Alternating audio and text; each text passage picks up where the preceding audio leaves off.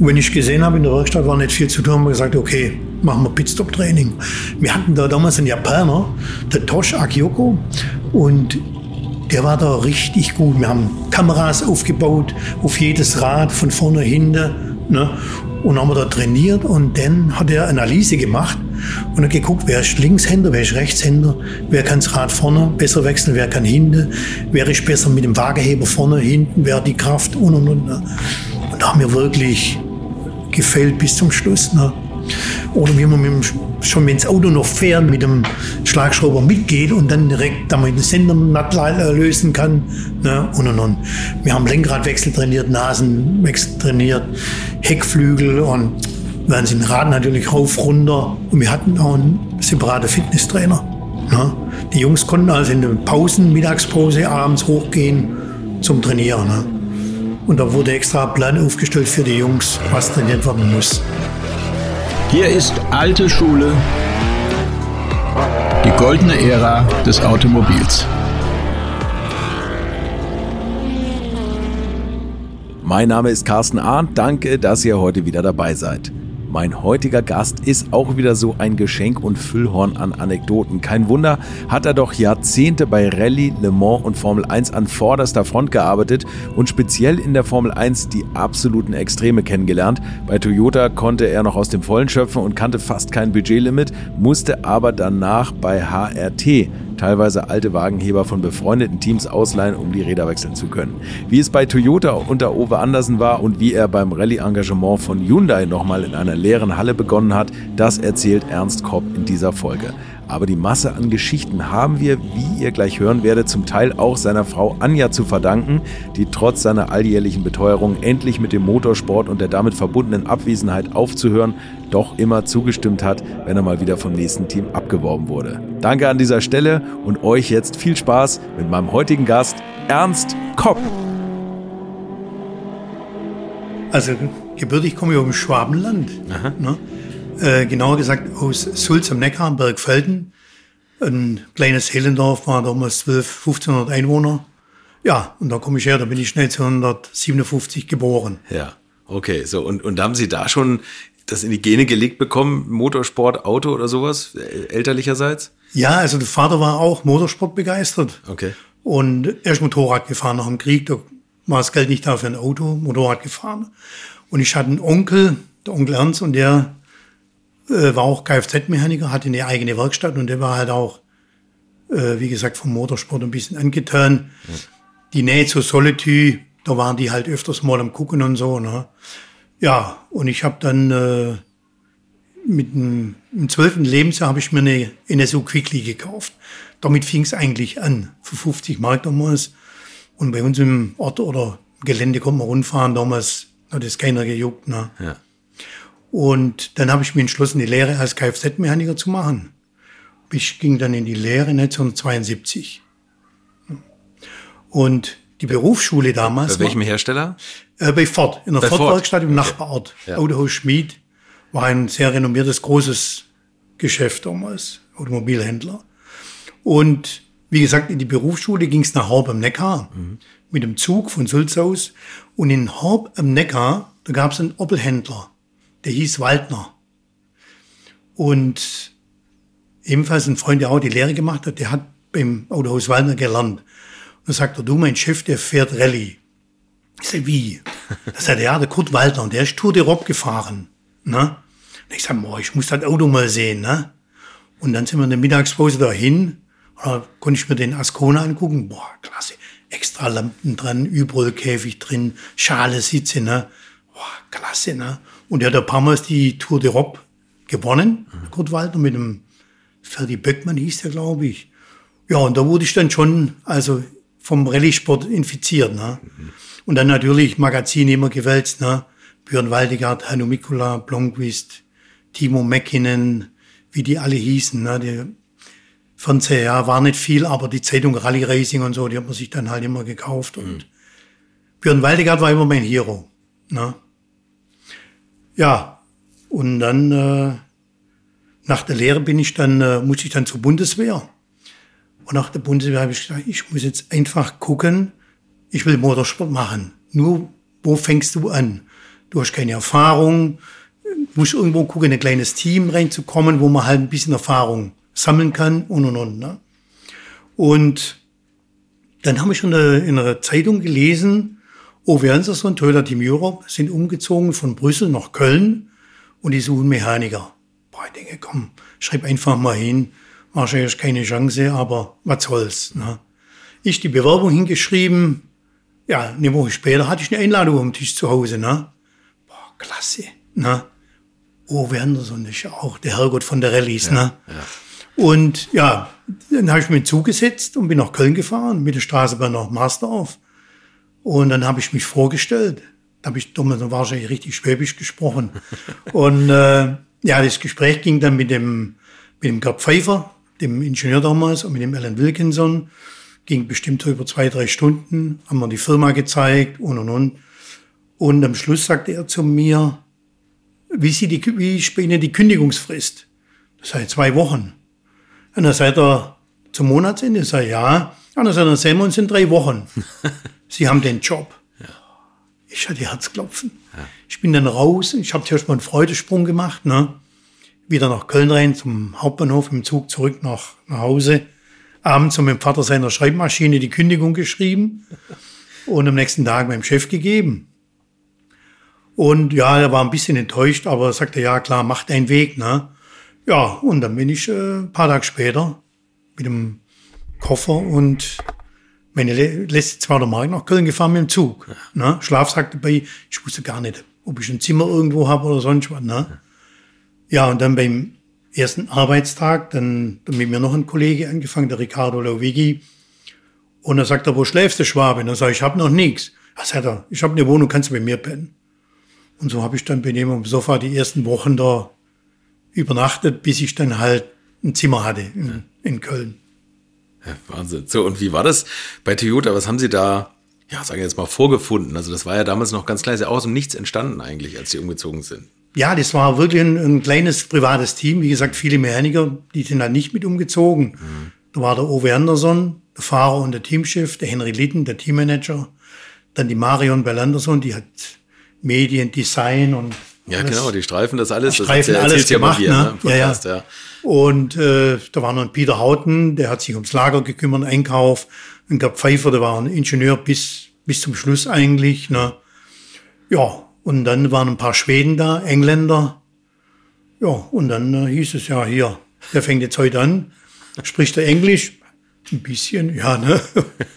ja, muss mich dann halt einarbeiten und war ich ganz nett. Ne? Die ersten, ersten zwei Jahre habe ich dann, äh, war ich dann im Fahrzeugaufbau mit beteiligt. Haben wir die Autos aufgebaut und so weiter. Mhm. Ein paar Jahre später hieß es, wir machen jetzt eine Getriebeabteilung auf, mhm. Transmission, alles, ob ich da Lust dazu hätte. Ne? Ich sag, klar, mache ich gerne. Und dann habe ich mich dann, ich glaube, 18 Jahre lang um Getriebe und Hinterachsenaufbau gekümmert und so weiter. Ne? Also von der Gruppe N oder von der Gruppe 4 über die Gruppe B, Gruppe N, Supra, Triple 2D, dann bis zu der 165er Allradantrieb. Also praktisch bis zur Formel 1 habe ich dann fast äh, die Getriebeabteilung gemacht. Mhm. Und ja, die Abteilung ist dann schon gewachsen mit eigener Lagerverwaltung, Einkauf und wir waren da bestimmt 10, 12 Mann am Schluss. Mhm. Ja. Wir wurden ja immer größer, wir sind ja immer permanent immer gewachsen. Ja. Na? Wie sah denn so Ihre Arbeits Woche aus? Also war das also Aufbauen am Wochenende Rallye, oder? Äh, ja, nicht ganz. Oder? Wir waren ja ein ziemlich kleines Team ja. und es war ein privates Team von Uwe Anderson. Also wir hatten immer nur Geld für sechs Rallyes zu machen. Mhm. Ja. Und ja, von Arbeit bis von Montag bis manchmal aus Wochenende. Nach Hause ging man, wenn die Arbeit fertig war, man nicht auf die Uhr geguckt. Ne? Motorsport ist da schon ein bisschen anders. Das macht man ja mit Leib und Seele und mit Herzblut und ja, macht man ja gerne. Man kann ja auch viel lernen. Ja. Ich musste viel lernen und, aber hat wirklich Spaß gemacht. Ja, wie gesagt, äh, die Rallyes, wir haben immer angefangen mit Portugal. Was haben wir eigentlich gemacht? Portugal, Griechenland, Finnland, RAC, Elfenbeinküste, Neuseeland. Also es waren auf jeden Fall am Anfang die kleineren Rallyes, die wir da gemacht haben. Mhm. Ja, wir haben die Autos aufgebaut, wir haben die Ersatzteile vorbereitet, äh, die Servicewagen geladen, und am Tag X hieß es, Jungs, fahrt mal Richtung Griechenland. Ne? Und ja, die Rallye-Autos wurden ja nie fertig. Ne? Man hat immer noch mal vor der Rallye die Autos noch mal halb zerlegt wieder und wieder zusammengebaut und dann noch gewechselt und das und ja, war schon sehr klasse. Ne? Und meine erste Rallye war Portugal Rallye 81. Da war ich unten beim Test. Der Henry sagt zu mir, hier der Servicewagen, Anhänger, Testauto, du fährst nach Portugal. Wie, ganz alleine? Ja, ja. Ja damals gab es kein Handy, nix. Ja. Gab eine Landkarte und dann bist du losgetingelt, ne? Und der Henry Litten sagte, du übernachtest da beim ersten, beim zweiten Mal da, beim dritten Mal da und am vierten Tag bist du dann in Portugal, ne? Abends habe ich ihm immer angerufen, sag Henry, ich bin da und da. Da sagt er, ja, ess ein schönes Steak, trink einen Rotwein und dann gehst du ins Bett und morgen fährst du weiter. Und dann bin ich dann in Lissabon angekommen beim Toyota-Händler Catano. Das ist so der Importeur für, für Portugal. Und da haben wir dann ein Auto abgeladen, aufgebaut und auf einmal steht der Björn Waldegard neben mir. Der große Hero. Der große Hero. Boah, ich war gerade vorne Luft am Prüfen und dann sagt er, hello, I'm Björn. Ich guck so hoch. Boah, Björn Waldegard. Are you Ernst? Yes. Do you the new mechanic? Yes. Enjoy. Ne? ja, und dann ging das los. Ne? Und dann war ich eigentlich zwei Wochen mit ihm mit dem äh, Hans Torzelius, mit dem Björn, äh, mit dem Per Eklund und mit dem Ragnar Spew, das war der Beifahrer vom Eklund, sind wir dann durch ganz Portugal durchgefahren, haben die Prüfungen abgefahren, getestet, ne? Und ich konnte mich dann halt immer ums Auto kümmern. Ne? Abends saß man an einem Tisch am Essen. Ich mit dem großen Björn Waldegard, Per Eklund am gleichen Tisch. Also ich war schon, äh, ja, fasziniert. Ne? Gleich mittendrin im Team. Ne? Ja, ja. ja, beim, beim ja, ja. Sport, das ist das Tolle irgendwie, dass man so ein Team ist und, ja. und man da so integriert ist. Ja, ja. Konnten Sie auch schon mal mit Björn Waldegard mitfahren? Dann ziemlich ja, früh, ja, ja. Ich bin dann mitgefahren. Das war oben in Povoa de Vasim, da war eine lange Prüfung. Sei der Ernst, heute fährst du mit. Ne? Und da ist der da gefahren, ist erstmal in dem Rallye-Auto drin, ne? hat der fliegen lassen. Ne? Immer quer und, boah, boah, ne? und einmal sagt er selber, oh, ne? da ging es ein bisschen nach rechts runter. Ne? Und da sind wir zurückgefahren. Boah, ich hatte Blutdruck, ich glaube 200. Ne? Und dann sagt er, you enjoyed it? Dann sage ich, yes, very much, thank you. Dann sagt er, now you know why you have to check every bolt twice. Ne? Und das war mir dann schon eine Lehre. Ne? Check, check, check again, haben wir immer gesagt, prüfen, nachgucken. Ne? War schon äh, wirklich ein Highlight. Ne? Und ja, dann kam der Tag X, haben wir noch Recce gemacht und dann, wie gesagt, kam die Rallye. Und bei der Rallye sind wir dann Dritter geworden. War ein tolles Highlight und ja, das war natürlich schon ein, ein Riesenerlebnis. Ne? Wel welches Auto war da der Anfang? Äh, die RA40, die alte Jellicar Gruppe 4. Ja. Mit Vergasermotor noch und das Ding hatte 240 PS, ne? Ja, gut. Ich aber die Konkurrenz war ja auch nicht anders unterwegs. Ja, ja, ja, ja. daher. Ja Ja, so das war eigentlich so die erste Rallye, die erste Erfahrung, die ich dann da mitgemacht habe. Ne? Geschlafen haben wir wenig. Na, die Rallye hat morgens angefangen bis in die Nacht rein und drei, vier Tage lang, nicht wie heute. Ne? Du bist der Autos hinterhergefahren, vorgefahren, am Straßenrand einen Punkt gesucht, zum Service zu machen. Ne? Während der Rallye nach der Prüfung hieß immer, nach 500 Meter von der Zeitkontrolle weg, sucht einen Serviceplatz, der baut er auf. Ne? Ja, so haben wir das dann eigentlich immer gemacht. also das schnelle Schrauben, schnell gelernt. Ja, ja, ja, ja. Also äh, man muss selber Entscheidungen treffen, ne? man muss flexibel sein und man muss auf alles vorbereitet sein. Ne? Und das haben wir eigentlich schnell gelernt. Und es gab ja kein Handy, es gab kein Funk. Ja. Wir haben zwar ein Funkgerät gehabt, aber Die Reichweite war ja begrenzt. ne? ja, ja, so 100 Kilometer nach der Prüfung, äh, 100 Kilometer, 100 Meter, haben wir wieder Funkkontakt gehabt, ne? Aber da wussten wir nicht, was wir machen mussten, ne? Ja, We coming to the service, we need bam, bam, bam, ne? Und da haben wir immer alles aus dem Servicewagen ausgeladen. Guckt, das Auto kommt so rein, alles hingelegt, ne? Fahrwerk, Differential, was wir alles so gebraucht haben, Bremsbeläge, Bremsscheiben. Das Auto reinkommt, haben wir halt, wenn die sagen, ja, ich brauche neue Bremsbeläge oder das oder das, damit man halt direkt anfangen konnte. Ne? Und das war nämlich schon und nach dem Service wieder alles wieder einladen. Ja, Ne? weiter. Gab es eigentlich mal so, so Momente, wo sie sich da verpasst haben, wo man sich einfach nicht gefunden hat? Nee, das, das ging, wenn man nicht kommunizieren konnte. Weil ich kann mir das immer gar nicht vorstellen, dass man irgendwo in Afrika da die, die Punkte so genau findet. Ja, der Henry Litten, unser damaliger Teammanager, hat gesagt, if you're not getting onto the service, we are out of the rally. Boah. Du willst ja nicht der Schuldige sein, wenn wir die Rallye verlieren. Ne? Also du hast schon, du hast halt eine Landkarte gehabt, ja, das ist eingezeichnet da und da und dein Roadbook und danach bist du gefahren. Ne?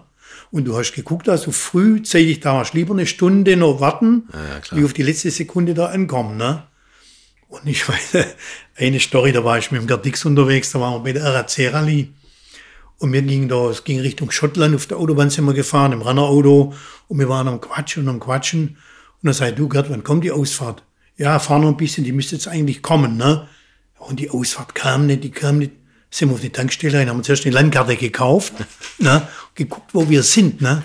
Wir waren Kilometer weg vom Servicepunkt, ne? Boah, das hätte, boah, scheiße. Und wir haben, ich hab dann, ich bin gefahren, wir haben da richtig fliegen lassen, ne? Und kam immer näher dann wieder und dann sagte Pepper, Mensch, wo seid ihr? Ich brauche euch hier am Servicepunkt. Bla. Ja, wir kommen gleich. Ne? Und dann kommen wir gerade zum Servicepunkt, fahren die Autos weg. Boah, wo war ihr so lang? Und, und, und. Wir hatten uns total verquatscht und total verfahren. Ja. das war das einzige Mal, wo wir sagten, oh, dann machen wir nie wieder. Ne? Ja. Ja, ja. Und haben Sie es jemals bereut, als Sie da in Afrika zum Beispiel im Sand geschraubt haben, dass Sie Ford damals verlassen haben? Nee, überhaupt. Behütete Werkstatt mit Wochenendzeiten und allem. Ja, aber wenn man mal die Rallye-Luft geschnappt oder geschnuppert hat, Ja. Ja, das ist, äh, aber das ist auch ein Teil Abenteuer, ne? Muss man wirklich sagen. Das ist schon, gerade in Kenia oder so, wenn wir da waren, fünf Tage lang unterwegs, ne? Da war schon eine Herausforderung und ich weiß noch damals, wo, wir haben ja Elfenbeinküste gemacht, die haben ja auch oft, oft gewonnen. Und da hieß es, ähm, wir würden ganz Safari-Rallye machen. Und dann war der Uwe in Japan, hat ja auch die Marion erzählt, ne? Und dann sagt Uwe, unser Auto, die Gruppe B Celica, ist eigentlich gut für Afrika, Langstrecke-Rallyes zu machen. Ja, sagen die, aber das ist ja Nissan-Land oder Datsun-Land, da können wir nicht hin. Und dann sagt Uwe, ja, das heißt dann, die anderen sind besser wie Toyota. Oh, no, no, no, no. Ja, und dann haben sie sich entschieden, dann äh, nach Kenia zu gehen. Und ich weiß, ich glaube, wir waren in Portugal bei der Rallye und kam der Uwe und sagte, wir machen diese nur Safari-Rallye. Boah, alle klasse, endlich mal nach Kenia. Ne? Und wir gingen da hin, eigentlich ein Nobody. Wir waren 20, 25 Leute damals. Ne? Ganz kleines Team. Da war ja Audi da, Opel war da mit dem Rauno, alle die ganz großen Lancia mit Marku und ne? Rauno, der große Afrika-Professor. ja, ne? ja, Rallye-Professor. Shekameda und Timo Salonen und wie sie alle hießen. Einer Raimund- mit, mit, Wut im Gesicht, Walter Röhrl, der nicht aus dem Auto ausgestiegen Ja, genau. Ja. Und der Björn, wir hatten ja den Björn, ne, unseren Hero, als Afrika-Spezialist. Ne? Und ich weiß noch, das hat erst der Uwe danach erzählt, ähm, noch am Test und noch am Recce, hat der Björn zum Uwe gesagt, if the rally car is good as my test in the Recce car, I can win this rally. Hat er uns danach erzählt. Ne? Okay, die Rallye ging los, der Björn ist ja gefahren, der Per Eklund und der Sandro Monari. Ne?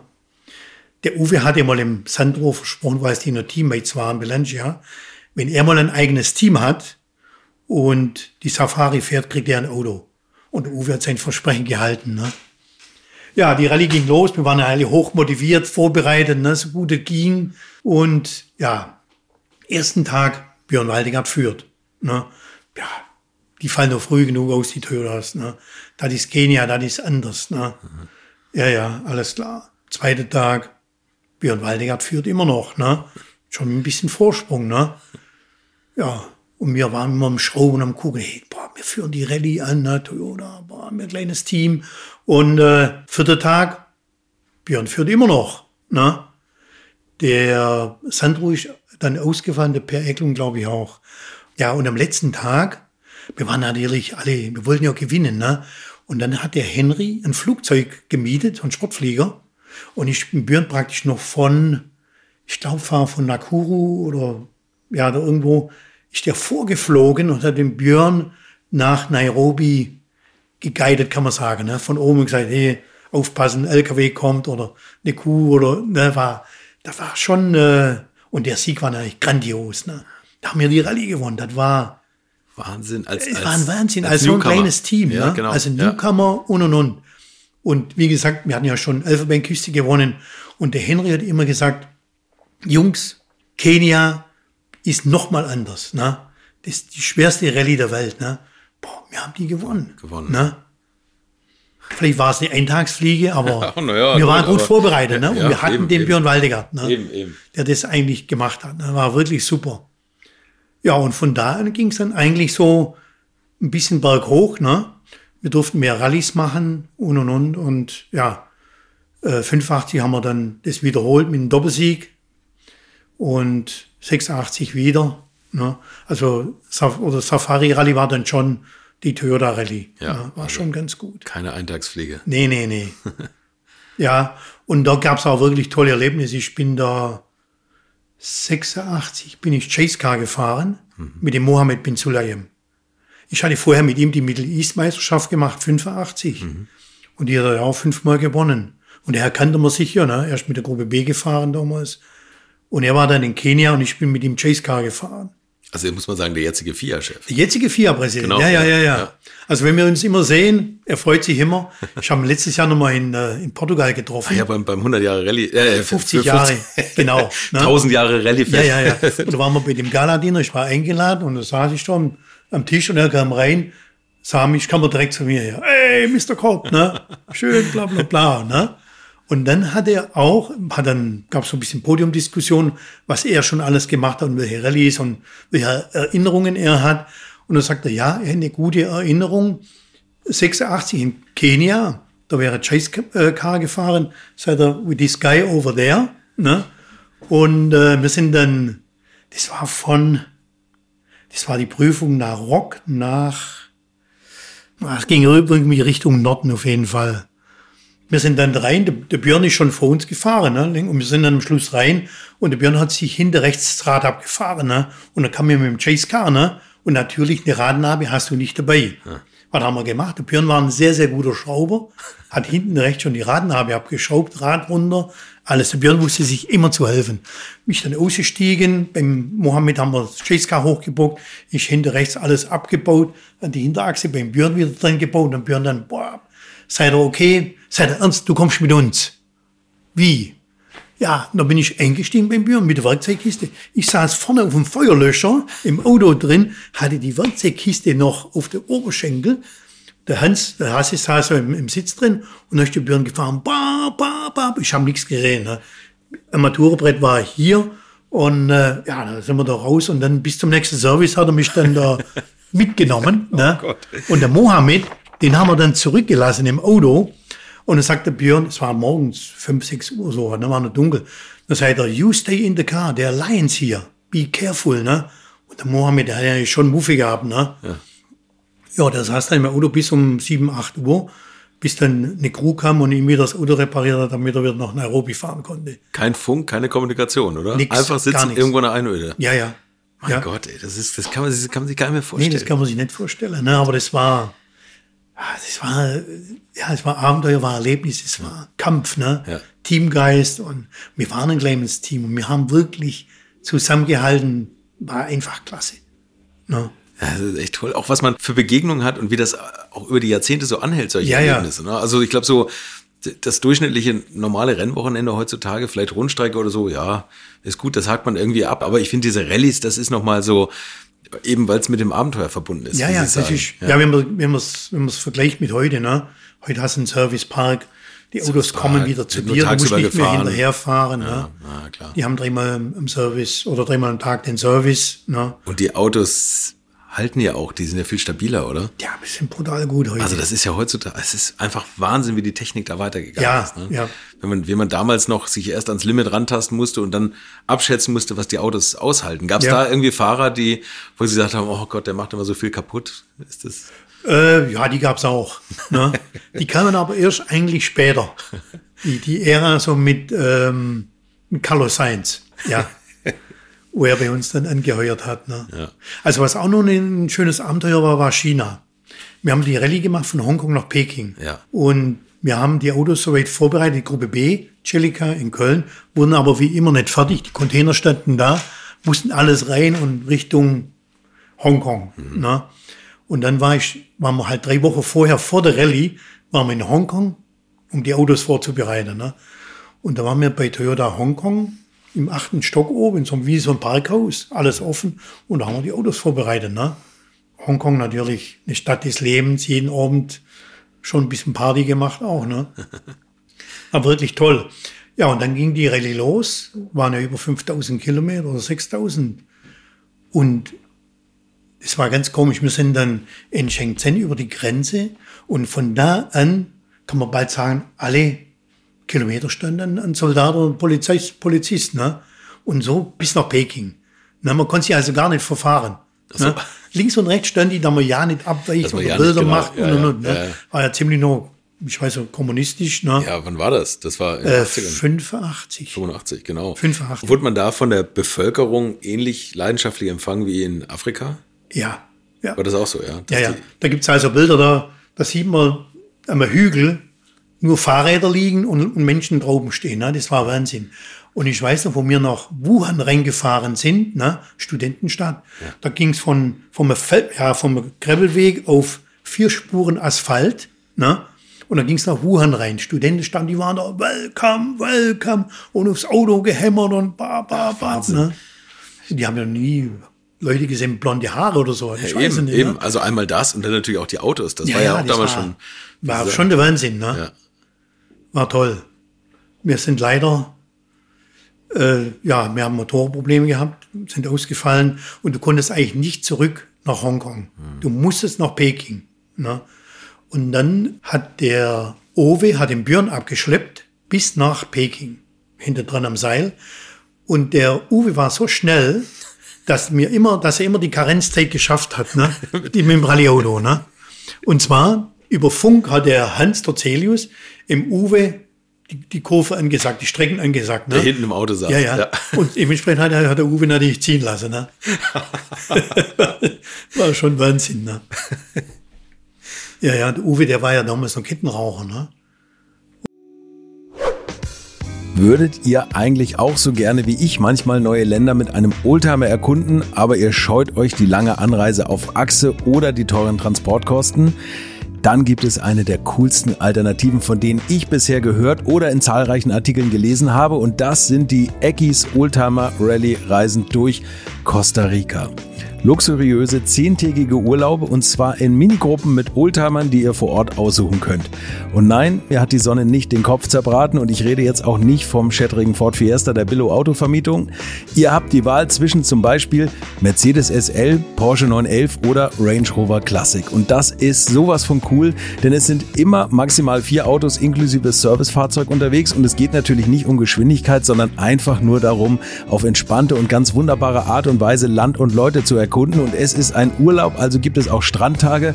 Und wer schon mal in Costa Rica war, der weiß, dass es ein sicheres Reiseland ist mit grandioser Flora und Fauna, mit Vulkanen, Regen und Nebelwäldern und irren, irren Stränden. Und mit den Fotos könnt ihr auf Instagram noch die Freunde zu Hause richtig neidisch machen. Ist ja auch nicht ganz unwichtig heutzutage. Schaut es euch auf jeden Fall mal im Netz an. Und als ich das erste Mal auf der Seite war, konnte ich es gar nicht glauben, dass jemand sowas organisiert. Und dann braucht man noch nicht mal den eigenen Klassiker schmutzig zu machen. Und mit Rain Range Rover oder R107er SL die Landschaft erkunden. Es könnte schlimmer kommen. Es gibt übrigens verschiedene Routen. Mein Tipp wäre die La Carrera Costa Rica und auf der Route werdet ihr mich früher oder später mitfahren sehen. Das garantiere ich euch. So, jetzt hört ihr hier noch die Webseite und da gibt es eine ganz einfache, nämlich rally-rally.com. Und ganz wichtig, Rally wird hier R-A-L-L-Y geschrieben rally-rally.com. Am besten gleich draufklicken, Seite abspeichern und möglichst schnell buchen, denn es sind kleine Gruppen und Inga und Ingo, die das organisieren, sind wirklich mega nett und Ingo ist auf mich gekommen, weil seine Mitfahrenden immer alte Schule hören. Also Geschmack haben die, die da mitfahren auch und ihr sollt jetzt auch weiter alte Schule hören. Bis bald in Costa Rica. Und äh wo wir rumgefahren sind, gab es eigentlich keine Zigarettenautomaten oder sonst was. Ne? Mhm. Da haben wir Autos angehalten, haben Zigarette gesammelt für den Uwe, damit er rauchen konnte. Ne? War echt der Wahnsinn. War eine schöne Rallye. Ja. Das klingt so unschuldig, die Zeit, oder? Ja, das, das war, ja, das, das war halt, das war wirklich ein Abenteuer, ne? Mhm. Das war vielleicht so ein bisschen wie so ein Touch of Paris-Dakar oder so, ne? Wir haben äh, Hängematten bei gehabt, die haben wir zwischen den Serviceautos reingespannt und haben im Schlafsack drin gepennt. Ne? Das ging alles. Zum Essen, da gab es, von England gab es so Hot Cans. Ne? Die hatten so eine doppelte Wandung. Da ist ein Stift reingehauen und hat da irgendwie eine, chemische Reaktion ist da entstanden und hat dir da dein Irish Stew oder was immer aufgeheizt. Ne? Und daraus haben wir gegessen. Ne? War Wahnsinn. Catering gab es früher nicht. Ja, natürlich ne? nicht. Ja. Wir hatten äh, immer einen Gaskocher dabei. Ein Pott, zwei Teller, Besteck. Und äh, ja, wir haben dann Ravioli gemacht oder Spaghetti Bolognese aus der Dose.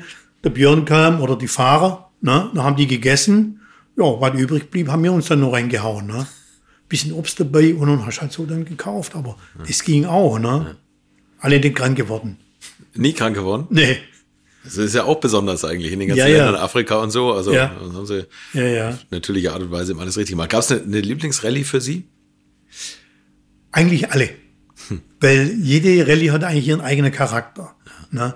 Ob das jetzt Monte Carlo war, Monte Carlo war, ich schau, wie, soll man, war ein Mythos, ne? Wir haben gesagt, wenn du Monte Carlo Rallye gewinnst, hast die halbe Miete drin, ne? Die war toll, weil es halt auch im Winter war und Schweden Rallye, ja, ja, war nicht so mein Ding, weil es halt immer scheißkalt war, ne? Portugal war immer eine tolle Rallye. Und ganz klar, die Safari war unser, unsere Heimrallye. Da war schon, war schon schön. Ja. Gute Erinnerungen, muss man sagen. Paris-Dakar das haben Sie nie erlebt, oder? Nee, Das, nee. Wäre das mal sowas gewesen, was Sie gerne noch mal gemacht hätten? Oder war, haben Sie gesagt, na, das ist schon ganz okay? Hätte ich mal gerne gemacht, aber Töder hat es eigentlich nie gemacht. Und für mich war natürlich schon mal Weltmeister zu werden im Team, ne? oder auch mit einem Fahrer Weltmeister zu werden. Und das haben wir ja dann alles auch irgendwann mal noch geschafft. Ist Ihnen ja alles gelungen, ne? Ja, ja. Wie, äh, hat sich danach irgendwas verändert eigentlich, als Sie den WM-Titel hatten? Oder steigt da so der Druck für Sie im Team, wenn Sie merken, ach, das geht jetzt dieses Jahr wirklich um die Weltmeisterschaft? Also, dass man da nochmal sagt, jetzt bloß gar keinen Fehler machen? Ja, also ein Fehler war oder war ein Fehler zu viel. Ne? Ja, genau, ja. Man hat immer schon versucht, keine Fehler zu machen, gut vorbereitet zu sein. Und wir haben uns auch wirklich gesteigert, muss man sagen. Ganz am Anfang, wo wir die Gruppe 4, der Gruppe oder Gruppe B Autos gebaut haben, da gab es gar nichts. Man hat halt die Autos gebaut, so wie man gedacht hat. Die Schweden haben gesagt, ja, der Björn, der will das da haben, der Per Eklund will das Teil da haben und der will, also das Auto wurde individuell für den Fahrer gebaut, ne? Aber das Problem war dann auch, die Ersatzteile haben nie von einem Auto zum anderen gepasst. Ja, klar. Das war echt Stimmt der Wahnsinn, ne? Ja, ja. ja. Und erst später mit der Supra, wo wir mit der Supra angefangen haben, haben wir eigentlich versucht, mal so ein bisschen, ja, wie soll man sagen, eine Stückliste reinzukriegen. Hat schon mit dem Engineering angefangen, da wir Stücklisten gemacht haben. Dann haben wir auch Stücklisten gemacht, wie was zusammengebaut werden muss und und und. Und wir haben das halt so gemacht, dass wirklich ein Ersatzteil in jedes Auto passt. Ne? Nicht nur das passt beim Björn, das passt beim Carlos, das passt beim Juha. Ich sage, das können wir nicht machen. klar. Ne? Und so haben wir uns eigentlich auch immer ganz gut technisch verbessert. Ne? Und wir sagen, wir waren richtig gut. Ne? Vor der Safari-Rallye, was wechseln wir am meisten? Federbein, okay, Stoßdämpfer. Das wird nochmal geübt. Ne?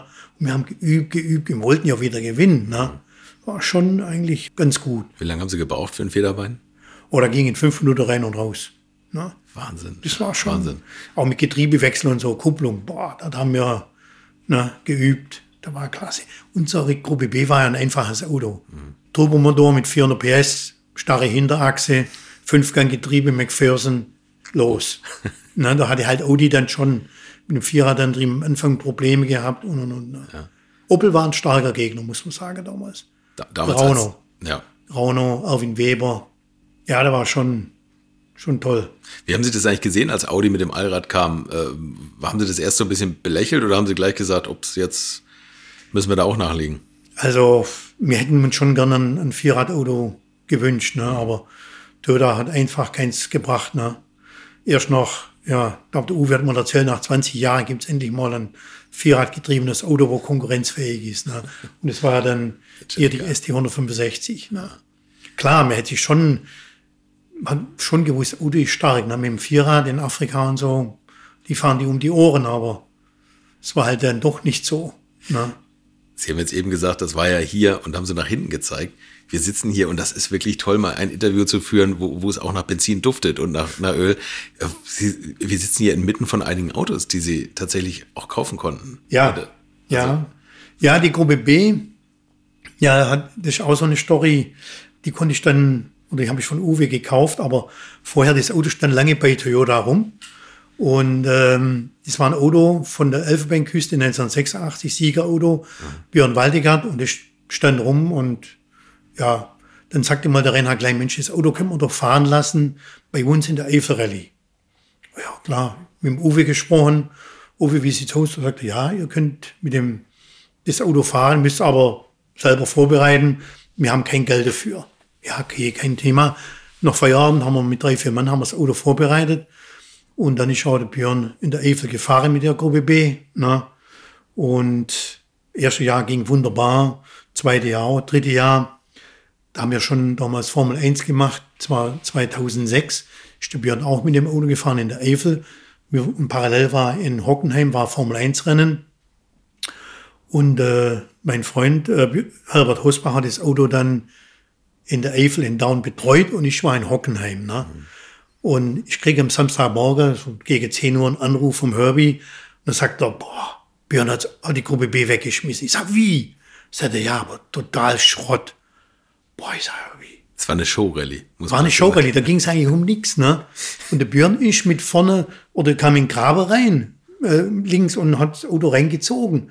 Und dann kam äh, eine Dole und da ist der so von Überfahrt in die Wiese rein, hat er die voll rasiert, ne? Und das, das Dach war nachher so, ne? Vorne alles rausgerissen und boah, Motor hing schief drin, um Gottes Willen. Und das war das Privatauto von Uwe Anderson? Das war das Privatauto von Uwe Anderson. Boah. Ja, darum ich sage, muss ich, muss ich ihm Uwe sagen, ne? Und äh, Uwe lief an der Pitlane entlang, da bin ich hin, und sage, Uwe, I have to talk to you. Da sagt er, did he crash the car? ich sage, ja. Ich sage, aber Björn wollte ich nur noch anrufen. Da sagt er, der ruft mich nie an. Auch wenn er einen Crash hat. Der ruft mich nie an. Ne? Boah, Woche später bin ich dann mit dem Uwe nach Down gefahren, haben uns das Auto angeguckt, ne? Und dann nimmt er mir so in Arm und sagt der Kopf, you know what I told you? You have to repair the car on your own cost. Ja, ich stand zu meinem Wort, er auch, ne? Ja, und dann, Gott sei Dank, der Herbert Hosmer hat mir da sehr viel geholfen. Wir haben miteinander das Auto zerlegt und auch wieder komplett aufgebaut. Und habe ich zum Uwe gesagt, pass auf, wir machen das richtig, wir zerlegen das Auto komplett und bauen das komplett neu auf. Ne? Sagt er, do whatever you want. Ne? Das heißt, ich würde mein privates Geld investieren, aber nur in der Prämisse, dass ich Vorkaufsrecht habe, wenn du das Auto mal verkaufst. So, ja, okay, machen wir. Gut. Auto aufgebaut. 2007 war es dann wieder fertig für die Elfe Rallye, ein Jahr später. Und äh, dann habe ich die Marion angerufen, seine Frau, und sagte, das Auto ist fertig. Wir würden es gerne in Bad Münster-Evel im Uwe präsentieren, schicken morgens weg mit dem Hund spazieren, ne, und dann stellen wir das Auto hin. Und so haben wir es auch gemacht. Auto aufgeladen in Köln und dann sind wir runtergefahren. Bad Münster-Evel, Auto so schön platziert, bei der Einfahrt vom Uwe, seinem Haus. Er kam dann morgens, ne, mit dem Hund spazieren und sieht das Auto. Und er hatte wirklich die Tränen in den Augen, ne. Und dann haben wir zusammen gefrühstückt. Wir sind dann nach Down gefahren und der Uwe kam dann auch vorbei. Und dann sagt, bitte Uwe, fahr du mit dem Auto, ne? Sagt er, nee, nee, komm, ihr habt so einen tollen Job gemacht, ihr fahrt, ihr zwei fahrt, du und der Herbert. Ja. Sind wir auch gefahren, wir sind vorsichtig gefahren, alles gut gegangen, ne? Und dann, zwei, drei Jahre später kam der Uwe zu mir ins Büro rein, in Köln, bei Törda, sagt er, du, äh, wie sieht's aus? Möchtest du das Auto haben? Ich, klar. Sag, was muss ich noch drauflegen, ne? Dann hat er mir eine Summe genannt, die war wirklich freundschaftlich, ja, und so bin ich dann zum ersten Rallye-Auto gekommen. Wow. Okay. Na, Gruppe B. Hat Björn Waldegard jemals nochmal wieder an das Auto gedurft? Ja, ja, ja, ja. äh, also mit dem Björn, nach seiner Karriere, äh, hatte ich mit dem Björn eigentlich ein sehr, sehr gutes freundschaftliches Verhältnis. Ja. Wir haben oft telefoniert und er wurde oft noch Gutmut eingeladen. Ne? Und er hat immer gesagt, ja, ich komme, aber nur mit der Gruppe B vom Ernst Korb. Ne? Okay. Und so hatte ich immer die Prämisse, ich war immer dabei. Ja, ne? okay, okay. Und es war natürlich schon toll. Ne? Wir waren auch mal eingeladen nach, zweimal sogar nach Japan mit dem Auto, zur Shinjiro Rallye. Mhm. Ne? Und beim ersten Mal, das war ganz kurz, da mussten wir das Auto fliegen, ne? nach Japan. Die haben alles bezahlt. War klasse, wir waren da, der Björn war da hier und dann war der Mr. Toyota da, ne? Handshake und der ist mit ihm, Björn dann mitgefahren und der saß in meinem Auto. Alles in ne? dem Auto, ja, Wahnsinn. Der Mr. Wahnsinn. Toyota himself, ne? Wahrscheinlich war der Flug allein schon teurer als das, was sie für das Auto bezahlt haben. Ja, ja, das war bestimmt brutal teuer. Ne? Ja. Das zweite Mal haben wir es dann mit dem Container geschickt. Ne? Ja. Aber solche Einladungen mit Björn, es war immer gang und gäbe. Ne? Ja. Goodwood waren wir bestimmt 10, 12 Mal miteinander. Und dann waren wir in Österreich, haben wir Rallyes gemacht und dann halt jedes Jahr down. Ne? Und äh, ja. Das ist natürlich das Tolle, wenn man so Originalautos hat, dass da diese Begehrlichkeiten auch da sind. Genau wie Sie sagen, Goodwood und die alten Fahrer wollen das gerne nochmal wieder fahren. Da erlebt man natürlich wirklich tolle Sachen. Ne? Ja, ja. Ich mein, so eine gute Eintrittskarte. Die, diese Autos, die waren halt schon mein, mein Leben. Ne? Die Gruppe ja. 4, die Gruppe B, dann 165er, dann die, die Gruppe S damals, die gekommen ist und leider wieder eingestampft wurde. Das ist das nächste ja. Auto, was Sie hier stehen haben, ein MR2. Und das ist tatsächlich was ganz, ganz Besonderes, weil es ist natürlich, hat keine, keine Rallye-Geschichte, aber ist ein, na nicht fast fertig entwickeltes Rallye-Auto. Ja, ja. Also wirklich hier die, die äh, MR2 mit dem Code 222D, 222D, äh, war schon ein wirklich spektakuläres Auto. Ne? Das sollte eigentlich damals, das haben die in Japan alles geplant, gebautes Auto, sollte so ein Lancia Audi Killer werden mhm. für die Monte Carlo Rallye 1987 dann. Ne? 86 haben wir mit den Autos getestet. Wir hatten zwei Autos in Köln, einen mit quer eingebauten Motor. Es war ein Gravel-Auto und dann eben dieses Auto, wo jetzt hier steht, mit längs eingebautem Motor auf, für Asphalt. Ne? Und Toyota hatte da schon verschiedene Variationen geplant gehabt. Ich habe auch noch die Originalpläne hier, wo man sehen kann, wie der Motor eingebaut werden sollte. Ne? Einmal das Getriebe nach vorne, Motor nach hinten und, und, und. Ne? Die hatten also schon tolle Variationen geplant. Ne? Wir waren dann auch oft testen. Da waren wir in Schottland oben, ne? mit, dem quer äh, ja, eingebauten Motor. Und äh, der Björn hat getestet. Ne? Und ich weiß noch, der hat da mal einen Standing Start gemacht. Ne? Wow, wow, wow, wow. Und lässt die Kupplung kommen mal, paf. Ne? Vier Meter weiter lag alles auf dem Boden. ne? Getriebe in Teile, Öl lief überall raus. Oh Gott, ne? Es war ein Alu-Getriebegehäuse, war total zerrissen. Ne? Gott sei Dank hatten wir noch eins dabei und dann, aber das zu wechseln, das war schon ein Tagesjob. Da waren wir acht Stunden dran. So verbaut war die Karre. Ne? War brutal. Ne? Björn Waldiger hat gemütlich geschlafen und vielleicht noch eingetrunken und ja, ja, ja, ja. sie haben geschraubt. Ne? Ja, und wir haben geschraubt dann bis in die frühe Morgenstunden, aber es war halt so. Ne? Naja, aber jetzt, das ist ja auch so verrückt. Also das Auto, ich glaube, das war der große Nachteil daran, längs eingebaut, quer eingebaut. Äh, die quer eingebauten Motoren waren fast nicht zu schrauben. Auf einer Rallye war das eigentlich immer das sichere aus, oder? Ja, da wäre es verloren gewesen. Ne? Das, ja. das war unmöglich. Ne? Ja, ja. ja. Da war es also bei diesem Auto hier mit längs eingebauten Motor und Getriebe schon einfacher. Ja. Ne? Aber es ist faszinierend, das Auto jetzt hier stehen zu sehen, tatsächlich. Also eins von zwei oder drei, was es gab. Und wenn man die, die Celica, wenn man die Haube hochhebt, wo man noch richtig Blech in der Hand hat, und wenn man das dann hier sieht, ist alles Carbon. Ne? Ja, ja, das war damals schon äh, wirklich so der Nonplusultra, was die, was die da machten, ne? von der Homologation her. Gewicht, Gewicht, Gewicht und Power ohne Ende. Ne? Gewicht so wenig wie möglich, ja. aber Power ohne Ende. Ne? Musste da sein. Ne? Und dieses Auto haben wir mal einmal, glaube ich, getestet in Knockhill in England oben auf dem Flugplatz. Das war das einzige Mal und danach wurde ja leider nach dem Unfall von Henry Teuvonen in Korsika dann die Gruppe S eingestampft. Ne? Und diese Autos haben wir dann halt in Köln stehen gehabt. Ne? Eins haben wir den, der mit dem Quermotor haben wir dann mal komplett neu aufgebaut und der mit dem Längsmotor, äh, der stand halt in der Ecke rum, da haben wir Teile ausgebaut, die wir wieder benutzen konnten, für einen anderen aufzubauen hm. und und und. Ne? Und ja, Ende 2009 wo wir aufgehört haben mit Formel 1. Auch eine separate Story. Da Formel kommen wir gleich noch drauf. Also jetzt ja, ja.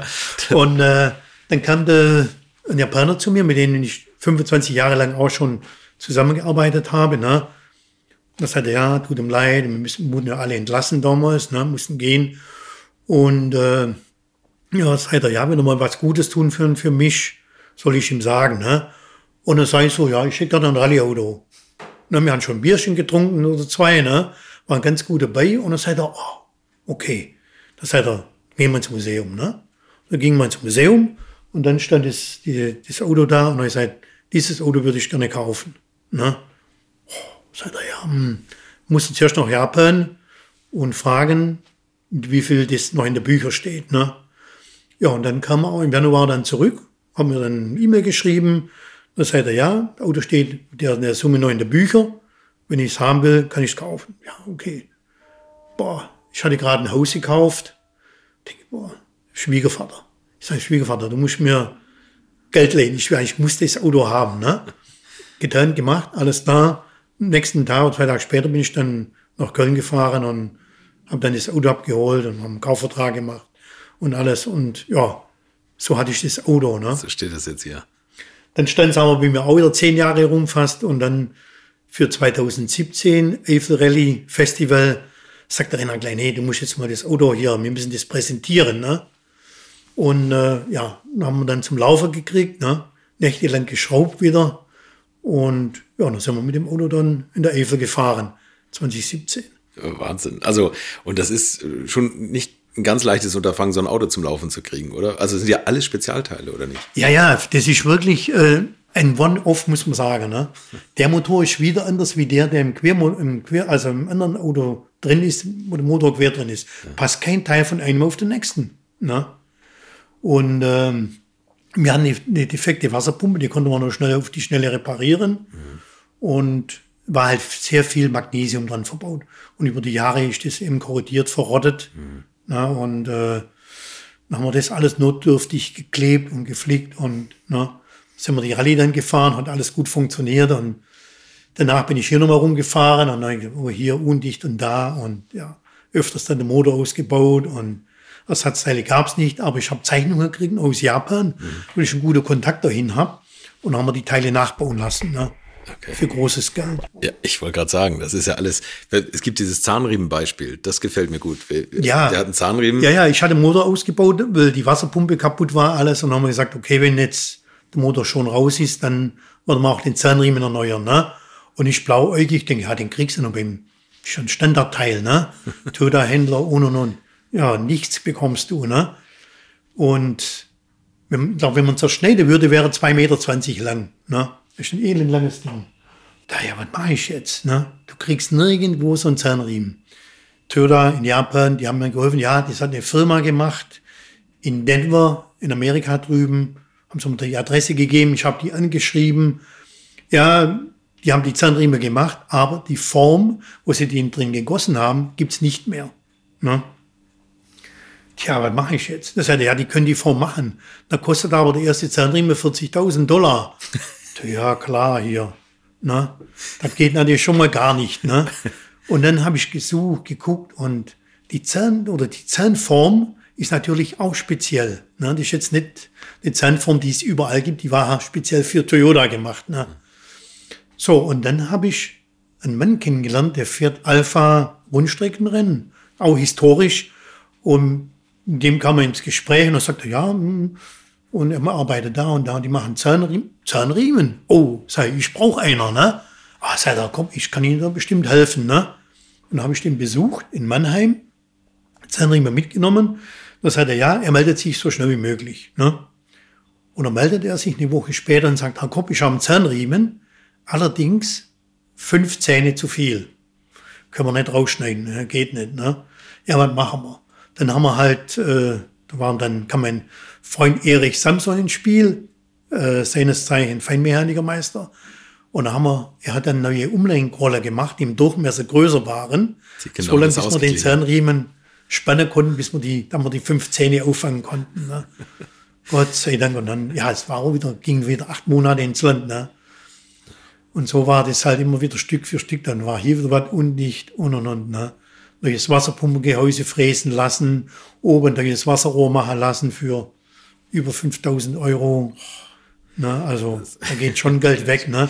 Aber er ist zusammen und er läuft. Ne? Wahnsinn, Wahnsinn. Und, Ein Problem hatte ich noch. Ähm, der lief dann nicht richtig. Dann habe hab ich neue Einspritzdüsen machen lassen in England. Und ja, dann, man musste mal wieder Zündung nachstellen und so weiter. Kannst du nicht, geht nur alles über die ECU. Mhm. ECU von 1986, Nippon Denso, Japan die die fragen konnten, die waren schon alle tot. Ne? Was machen wir jetzt? Ja, müssen wir auf was Modernes gehen. Ne? Und dann haben wir jetzt eine Magneti Marelli eingebaut. Motor lief dann vom Prüfstand, neu gemappt und alles. Ja. Und jetzt läuft er wieder, Gott sei Dank. Wie fährt er sich? Ähm, fährt sich eigentlich so wie, wie ein Go-Kart, ne? Mhm. Hat ja keine Servolenkung, ne? Mhm. Nix. Mhm. Und, äh, aber wenn du Gas gibst, da geht der hinter schön runter und kannst du schön wirklich leicht lenken, ne? ist, ist Björn Waldegard den nochmal gefahren jetzt? Ja, mit dem eigentlich, außer, nee, damals nicht mehr. Aber er hat immer gesagt, äh, äh, 40 wie, wie, wie ein Schwein. Ne? Das heißt, wenn du Gas gibst, da geht gar nichts und dann kommt auf einmal der Turbolader, das, heißt, das, das Ding geht ab wie Sau. Ne? Ja. Das, das ist halt das Turboloch, das gibt's ja heute nicht mehr, aber damals gab's den noch. Hast du Gas gegeben, hast du gewartet, uff, Ja. ging dein Auto weg. Ne? Wie viel PS hat er ungefähr? Ähm, äh, bis 600 kann man gehen. Bis 600. Und wie viel, Ja. wie viel Gewicht? Turbo 1100 Kilo. Turborad drin, also man konnte schon am Turborad spielen. Ne? Großer Turbolader, bis 600 PS und aber schon Respekt. Ne? Ja, also das ist, glaube ich, nicht schlecht. ja. Respekt soll man haben. Aber der Wagen, der sieht so brutal aus und das ist schade, dass man die Autos nicht hat fahren sehen. Ja, schon. Ja. Ja. Wäre to- sicherlich eine spannende Zeit geworden. Ne? Audi, Peugeot, Toyota, Ja, ja. man die nochmal alle Also das hätte wirklich, wirklich, wäre wirklich ein, ein bestimmt ein guter Renner gewesen für, für aufs Treppchen zu fahren. Ne? Wahnsinn, aber toll, sowas zu haben. Also das ist, klingt, klingt ein bisschen finanziell belastend, das Ganze zu unterhalten, aber, aber wenn man das hier stehen sieht, das wird mir schon fast reichen. Echt Ja. beeindruckend. Und das ist natürlich umso toller, dass sie die ganzen Autos noch beim Eifel Rally Festival mal präsentieren. Ja. Und dass man die da sehen kann. Ja. Das ist auch eine Veranstaltung, die muss, eigentlich sollte jeder mal besucht haben, weil das Mhm. ist, ist echt toll. Und wie Sie sagen, die alten Haudegen legen auch gerne mal ein Auto aufs Dach. Oh ja, ja, ja. Den, Also Schrott haben auch viele produziert. Ne? den kann man nicht sagen, sagen ja. gibt nicht Vollgas, sondern die haben ja auch einen Namen zu verlieren. Ja. Ähm, irgendwann ge- ge- ist Toyota in die Formel 1 gegangen. Ja. Wie, wie war das für Sie? Also als da die Meldung kam, jetzt machen wir Formel 1 und nicht mehr ja, wir waren ja schon ein bisschen mit Rundstrecke dann vorbelastet, weil wir hatten ja zwei Jahre vorher Le Mans gemacht. Genau, ne? ja. Und äh, da hieß es ja, okay, wir machen parallel zur Rallye-WM mit, dem- mit der Corolla damals, machen wir Le Mans. Ne? Ja, wunderbar. Ne? Und haben halt mehr Leute eingestellt und und und. Damals haben wir den André de Contors als Chefingenieur. Der kam ja von der Rundstrecke auch, hat Le Mans schon gemacht öfters. Ne? Den hat der Uwe dann äh, eingeholt als Projektleiter und Chefingenieur und dann haben wir Le Mans gemacht, zwei Jahre lang. Ne? Lief auch ganz gut, wir haben oft geführt, aber zum Oft Ende Pech gehabt. Auch Pech gehabt, gegen ne? Porsche, ja. Ja. Mit dem GT1, wo ja eigentlich jeder gesagt hat, also wenn Toyota mit dem Wagen kommt, dann Ja. Fahren sie alles in Grund und Boden. Ja, wir haben das damals sehr viel getestet. Ne? Waren Lucy Levis in Frankreich oft zum Testen und wir hatten hinten auf dem Hof haben wir eine Halle gebaut und da drin haben wir den Le Mans Pitstop oder die Box haben wir nachgebaut, eins zu eins, damit wir üben konnten. Ne? Da haben wir trainiert. Ne? Also haben wir schon sehr viel Zeit investiert und wir wollten, der Contour hat, wir gehen dahin, wir wollen gewinnen. Ne? Der hat die Leute wirklich da gut drauf vorbereitet. Ne? Der war schon, schon klasse. Ne? Gut, die Japaner haben gesehen, läuft ganz gut. Ne? Jetzt machen wir Formel 1. Ne? Gab es ein Meeting in der, in der Rallyehalle, in der, in der Rallye-Werkstatt. Und dann hat der Uwe das präsentiert. Ich glaube mal mit einem weinenden und einem lachenden Auge. Ne? Und dann äh, haben wir halt dann Ende 2000 Rallye aufgegeben und sind dann in die Formel 1 eingestiegen. Ne? Und es war natürlich schon eine riesen technische Herausforderung. Ne? Ja. Schon mal personell, wir haben ja dann aufgestockt, Leute eingekauft ohne Ende. Wir haben eine neue Werkstatt gebaut, wir haben ähm, Windkanal gebaut, wir haben das Auto haben wir komplett Alles selbst gemacht, alles selbst ne? gemacht. Ne? das- Eine riesen Kompositabteilung, CNC-Abteilung, da kommt man nur von träumen. Ne? War wirklich klasse. Eine R&D-Abteilung mit sämtliche Prüfstände, die wir brauchten. Ne? War alles da. Alles. Was war Ihre Aufgabe? Äh, ich war dann äh, Workshop-Manager. Da war ich vorher schon während der Rallye-Zeit noch. Und hab auch, war Workshop-Manager in Le Mans und dann eben auch in der Formel 1. Was genau heißt Workshop Manager? Für Leute, die das jetzt vielleicht nicht so. Ja, ich, ich habe ja das Privileg gehabt, Leute einzustellen. Äh, ich habe die ganze Planung gemacht, Aufbauplanung, viel mit Teileplanung zu tun gehabt, wann was, an welche Auto muss. Ne? Einsatzplanung mitgemacht. Ich hatte da fünf Abteilungen.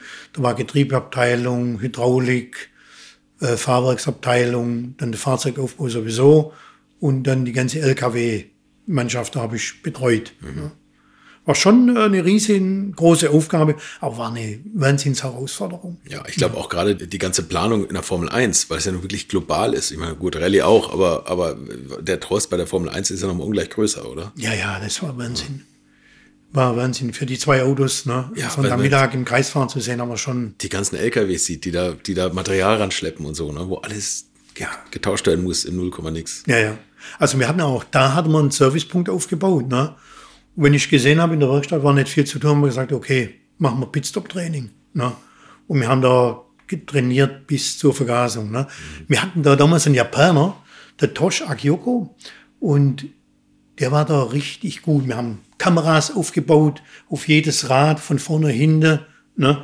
Und haben wir da trainiert und dann hat er Analyse gemacht und hat geguckt, wer ist Linkshänder, wer ist Rechtshänder, wer kann das Rad vorne besser wechseln, wer kann hinten, wer ist besser mit dem Waageheber vorne, hinten, wer hat die Kraft und und und. Ne? Und da haben wir wirklich gefällt bis zum Schluss. Ne? Oder wie man mit dem, schon wenn das Auto noch fährt, mit dem, äh, mit dem Schlagschrauber mitgeht und dann direkt damit den Sender äh, lösen kann. Ne? Und und und. Wir haben Lenkradwechsel trainiert, Nasenwechsel trainiert, Heckflügel und werden sie den Rad natürlich rauf, runter. Unglaublich. Haben Sie Marsch. Mechaniker auch zum, zum Krafttraining geschickt und zum Fitness? Ja, genau. Also wir hatten damals dann auch die für plädierten eigene Fitnesscenter zu kriegen und haben auch bekommen. Ne? Und wir hatten auch einen separaten Fitnesstrainer. Ne? Die Jungs konnten also in den Pausen, Mittagspause, abends hochgehen zum Trainieren. Ne? Und da wurde extra ein Plan aufgestellt für die Jungs, was trainiert werden muss. Wahnsinn. Unglaublich, oder? Also Formel ja, 1 ist nochmal das. Das war damals wirklich ein Traum. Ne? Wir hatten, wie gesagt, das Fitnesscenter, wir hatten eine riesen Kantine, wir hatten alles, ne? Alles. Nur kein Sieg. Ja, ne? ist, manchmal reicht Geld nicht. Ne? Das ist irgendwie so ein bisschen, ja, gehört auch vielleicht ein bisschen Glück dazu oder ein bisschen ja, mehr Erfahrung immer, in der Formel 1. Auf unserer Ebene, wir waren uns einig, wir waren wirklich ein gutes Team, aber über uns, ne, das Management, die, die, die haben sich halt nicht immer ja, die waren nicht immer einer Meinung oder was auch immer. Mhm. Ne? Also Formel 1 schon ein schwieriges Geschäft. Ne? Das glaube ich auch. Weil wir haben gesagt, die letzte Sekunde, um zu gewinnen, da kannst du wahrscheinlich eine Million investieren oder mehr. Mhm. Ne? Also, aber die, die Materialschlachten der Formel 1, das hört man ja immer wieder, das ist, ja, ja. muss wirklich. Gut, dann hat ein Windkanal nicht mehr gereicht, haben wir nur einen zweiten äh, bauen lassen, ne?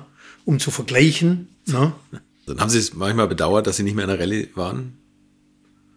Ja, ich muss sagen, Rallye war schon mein Leben. Ja. Ne? Das war schon, wir sind siebenmal Weltmeister geworden. Ne?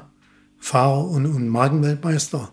Aber die Formel 1 war schon eine Herausforderung, war von der Technik, man wollte schon mal erleben, mal wissen, ne? Mhm. wie es geht. Und es war halt schon, eine, war die oberste Liga. Ne? Mhm. Also irgendwann haben wir die Formel 1 in Rallye-Sport halt überholt. Ne? Ich habe so überlegt, 80er Jahre war der Rallye-Sport schon ja. Nummer eins. Ne? Ja, glaube ich auch. Vom technischen Aufwand her ja. ebenbürtig. Aber wie gesagt, das Formel 1 hat ja auch seine Reize gehabt. Ne? Ja. War schon eine tolle Geschichte. Aber wie gesagt, Ende 2009 haben die leider den Stecker gezogen. Ne? War es für Sie eigentlich mal eine Überlegung, als Toyota in der Formel 1 war, zu sagen, ich gehe zu einem anderen Rallye-Team oder hat man mal versucht, sie abzuwerben oder, oder dass man während der Formel 1 vielleicht wechselt oder so? Nee, eigentlich war das für mich nie ein, nie ein Thema.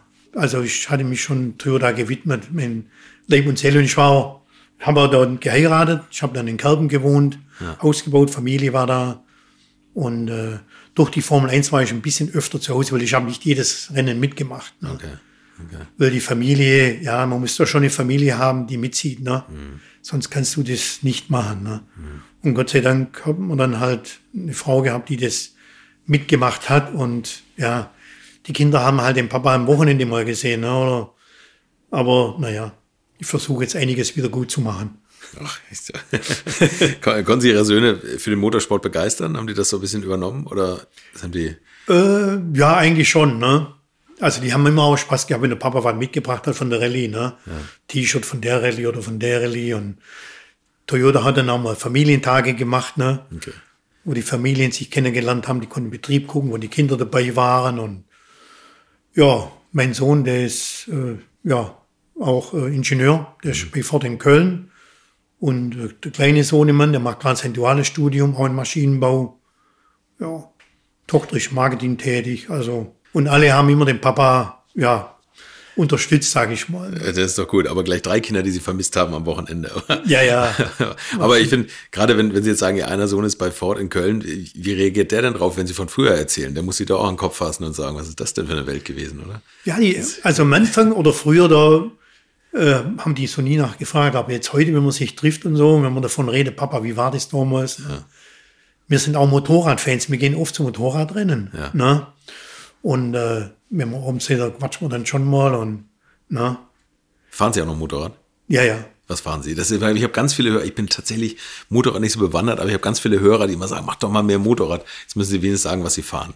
Ich fahre BMW. Okay. Ich habe auch mal eine Ducati gehabt, um für die Rennstrecke zu fahren. Ne? Ja. Mein Traum war auch mal Motorradrennfahrer zu werden, ne? aber ich hatte nie das Geld dafür. Motorsport war immer im Blut drin. Ne? Und äh, in der Zeit, wo wir mit diesen Autos mit dem Carlos, da waren wir Marlboro gesponsert. Und da gab es das, äh, das Team von Kenny Roberts, Marlboro Team. Und wenn die in Hockenheim waren, WM-Lauf, da waren wir dann eingeladen. Da war ich mit dem Owe da, mit dem Sylvia Andreas und ich. Und da saß dann Kenny Roberts am Tisch. Ne? Zuerst waren wir in der Box, abends waren wir dann essen. Kenny Roberts, Eddie Lawson, Rain, Wayne Rainey, Randy Mamola. Boah, das war ein Highlight, ne? Wieder das alte Waldegard-Feeling mit allen an einem Ja, Tisch genau. zu sitzen. ja, ja, ja, ja. Und ich das heute meine Jungs erzähle, die schwärmen da schon davon, ne? Aber war das für Sie, das wäre auch nochmal so eine Frage gewesen, haben Sie mal so dahingeschielt, dass, dass, dass Sie eigentlich gerne selber gefahren wären? Also als Fahrer, Rallye-Fahrer oder, oder ja, Motorrad oder war das tatsächlich nur ein Geldproblem? Das war immer ein Geldproblem. Ah, okay. ne? ich, ich wusste, ich kann ich es mir nicht leisten, deswegen ne? war ich halt doch mit Leib und Seele ein Schrauber. Ne? Ja. Doch. Ja, die Jungs, die fahren auch Motorrad, wir fahren oft miteinander mal zusammen weg. Mit dem Papa freut mich auch, wenn die Jungs da mitziehen. Schon eine tolle Sache doch. Ja. Und was für eine BMW fahren Sie? Eher sportlich oder eine, die? Äh, 1200er RS. Okay, Und ich habe jetzt okay. auch noch eine, eine GS geholt, damit man ein bisschen mehr aufrecht sitzt. Ne? Ja. Sohnemann fährt Yamaha, der Kleine, der Markus, und der Simon fährt eine Triumph. Ja, toll, wenn man so ein Hobby teilen kann. Ja, doch. Wir waren, dieses Jahr waren wir in Portimao Mhm. beim Rennen und äh, ja, ich habe da auch noch ein bisschen Connections, da kriegt man ab und zu mal ein Kärtchen und da geht es ganz gut. Kommen wir auch ein bisschen hinter die Box. Ja. Nach Toyota äh, sind Sie zu HRT gegangen. Oh ja, ja, Das war tatsächlich, haben Sie mal so die andere Welt erlebt. Einmal mit Budget, was kein Ende kannte, ja. und das Ende der Veranstaltung, Ja, oder? also ich kam wirklich von einem Team, wo alles hatte, Mhm. ne, in, in ein Team, wo nichts hatte. Ne. Also HRT, das muss man sagen, 2010 war das. Das war 2010, ja, das auch. Ich, ich war ja praktisch, wir waren ja gekündigt, ne? Und äh, wir waren gerade hier in das Haus eingezogen, ein Jahr, ein Jahr vorher. Und dann sagte ich zu meiner Frau, ich sage, Anja, weißt du was, jetzt mache ich mal ein paar Monate nichts. Ne? Ich sag, Machen wir mal nur Familie und und und. Ne? Ja, und dann kriege ich einen Anruf, das war Anfang Februar, vom Günter Holzer. Ne? Und dann sagt er, Ernst, was machst du? Und dann sag ich, ich mache jetzt gar nichts. Dann sagt er, hey, komm. Sagt er, hast du mal Zeit, kommst du nach Augsburg runter zu mir? Sagt er, ich habe da was vor. Ich habe da irgendwas vor und da wird, hätte ich dich gern dabei. Ich sage, ja, Günther, okay, ich, ich komme. Ne? Dann bin ich nach Augsburg runtergefahren. Der Günther kannte ich von der Rallye-Zeit her. Und äh, hatte mir offenbart Zeit, Ernst, wir machen Formel 1. Bist du dabei? Boah, ich sag, Günther, was wie habt ihr das geplant? Was habt ihr vor? Oder ja, sagt er, da gibt es ein Rallye-Team HRT, das, die haben in Spanien angefangen, aber ich glaube, das war der Campus, der ging dann pleite. Genau, ja. Aber der war eingeschrieben, die Autos müssen an den Start. Ne? Ja, ich sage, und jetzt? Ja, sagt er, die Autos, die waren bei Dallara gebaut in Italien. Und äh, ja, ich sage, das heißt also 2010 dann testen und 2011 einsteigen. Sagt er, nee, nee, im März müssen wir in Bahrain fahren. Der Björni muss die Autos haben, der Ecclestone, ne? Ich sag, Kinder, das ist ja ein Höllenfahrtskommando, ne? Ich sag, habt ihr Pit-Equipment, habt ihr das, habt ihr das? Da sagt er, ja, das holen wir in England vom Aguri Suzuki, von dem Team, das ging ja damals pleite, ne? Ja. Boah, sag, boah, ich sag, Günther, boah, ne, das ist eine heiße Sache, ne? Ja, seid ihr überlegst da, seid ihr steht ich gern dabei. Ich bin nach Hause gefahren, ich sage zu Anja, boah, ich weiß nicht, ey, das ist ein Himmelfahrtskommando, ne? Ich sag, ich, aber irgendwie hat es mich gereizt, ne? Und ne, ruft mich der Günther eine Woche später an. Da sagt er, du, der Colin Collis, der das geleitet hat, möchte ich gerne ke- kennenlernen, dann kannst du nochmal runterkommen. Ne? Ja, da war ich, bin ich nochmal runtergefahren, mit dem Collis geredet noch. Und er sagt, ja, wir sind nicht so ausgestattet wie Toyota, ihr wart ja alle verwöhnt und und und, ihr habt ja alles gehabt und und. Und ja, da sag ich, Herr Collis, ja, ist Ihre Sache, ob Sie mich haben wollen oder nicht. Ne? Und ich bin dann gegangen, ich hatte nichts, ne? Kein Vertrag, nichts. Und ich, okay, da bist du raus, ne? Dann Ende Februar, nee, war Mitte Februar, rief mich der Holzer wieder an, der Günther. Und dann sagt er, es war am Sonntagmittag, ich war gerade mit der Familie unterwegs im Auto, rief an. Dann sagt er, du musst morgen früh um sieben in Parma sein bei der Lara. Die, die kriegen die Autos nicht zusammen, ne? Du musst da runter. Ich sag, Günther, ich hab nichts, kein Vertrag. Seid er ernst, wir kennen doch uns lang genug, das klären wir alles ab, ne? Und ich muss sagen, auch der Günter Holzer, wirklich ein ganz, ganz feiner Mensch, ne? Toller Chef und was der macht, das macht er 100% und der steht auch dahinter, ne? Und äh, wirklich ein toller Mensch, ne? toller Chef. Ich, Son nee, das war dann am Sonntagnacht, bin ich dann noch Parma runter gefahren mit dem Auto. Und um 7 Uhr war ich in Parma bei der Lara. Montagmorgen. Und dann haben wir uns die Autos angeguckt. Zwei Autos, okay. Gut, da waren dann Leute von Holzer, von, von seinem Mechaniker, da waren Leute von Colles, seine Mechaniker, und da waren noch ein paar Spanier. Und als Ingenieur war da der Geoff Willis und äh, Eckelhardt. Alte Formel 1, Haudegen, ne? Oh, denke ich mir, Junge, Junge. Keiner hat so richtig Englisch gesprochen, ne? Von denen Jungs, ne? Aber irgendwie haben wir das dann zusammengekriegt, ne? Und dann muss ich sagen, da haben wir wirklich, ich war so dann der Chefmechaniker und äh, ich habe morgens, mittags, abends Meeting gemacht. Wir brauchen das, wir brauchen das, wir brauchen das, ne? die, die und die Teile. Systemaufbau kannte ich ja von Tür daher, wie man die Autos aufbaut. Ja, dann haben wir die aufgebaut. Wir haben immer drei, vier Stunden geschlafen und dann wieder, ne, in einer Woche haben wir dann zwei Autos aufgebaut. Plus noch ein Joker auch noch dazu. Und das war wirklich, boah, wir haben da wirklich Tag und Nacht gerödelt. Ne? Dann haben wir die Autos zusammen gemacht. Starten durfte man ja nicht. Starten kommt man nur an der Strecke dann. Und dann am Freitag von Freitag. Sie durften die Motoren auch in der Halle nicht anlassen? Nee. Das nee. wird kontrolliert die, tatsächlich? Nee, die waren Ja, okay. verblombt, man durfte die nicht starten. ne? Okay, okay. Wir haben die Autos soweit alles zusammen gehabt. Ne? Wir konnten zwar Funktionstest machen über Elektronik und so weiter, aber ein Laufen lassen konnte man nicht. Okay. Ja, und dann, das war von Freitag auf Samstag, nachts haben wir um 4 Uhr die Autos verladen. In die LKWs von Parma nach München, München in Flieger nach Bahrain. Und wir sind dann am Sonntag hinterher geflogen, schnell nach Hause, Koffer getauscht und dann ging's los. Meine Frau sagt, du bist verrückt. Ne? Ich sage, Anja, ich mache. Sagt sie, willst du jetzt da noch? Ich sage, ja, komm. Ich sage, ich mache die ersten zwei Rennen, habe ich dem Günter Holzer versprochen. Ich sage, und dann suche ich mir hier einen Job in der Nähe, damit ich zu Hause bin. Ne? Ja, gesagt, getan wir nach Bahrain, wir haben da die Autos fertig gemacht. Ne? Achso, eine Sache muss ich sagen. Nachts, wo wir die Autos verladen haben, nachts um zwölf hatten wir ja die Autos soweit fertig, dann haben wir die Autos verladen. Da kam ein Mann die Treppe runter, Anzug, Krawatte. Und dann sagt er, wer ist Mr. Cobb? Sag, hier. Sagt er, I'm Mr. Dallara.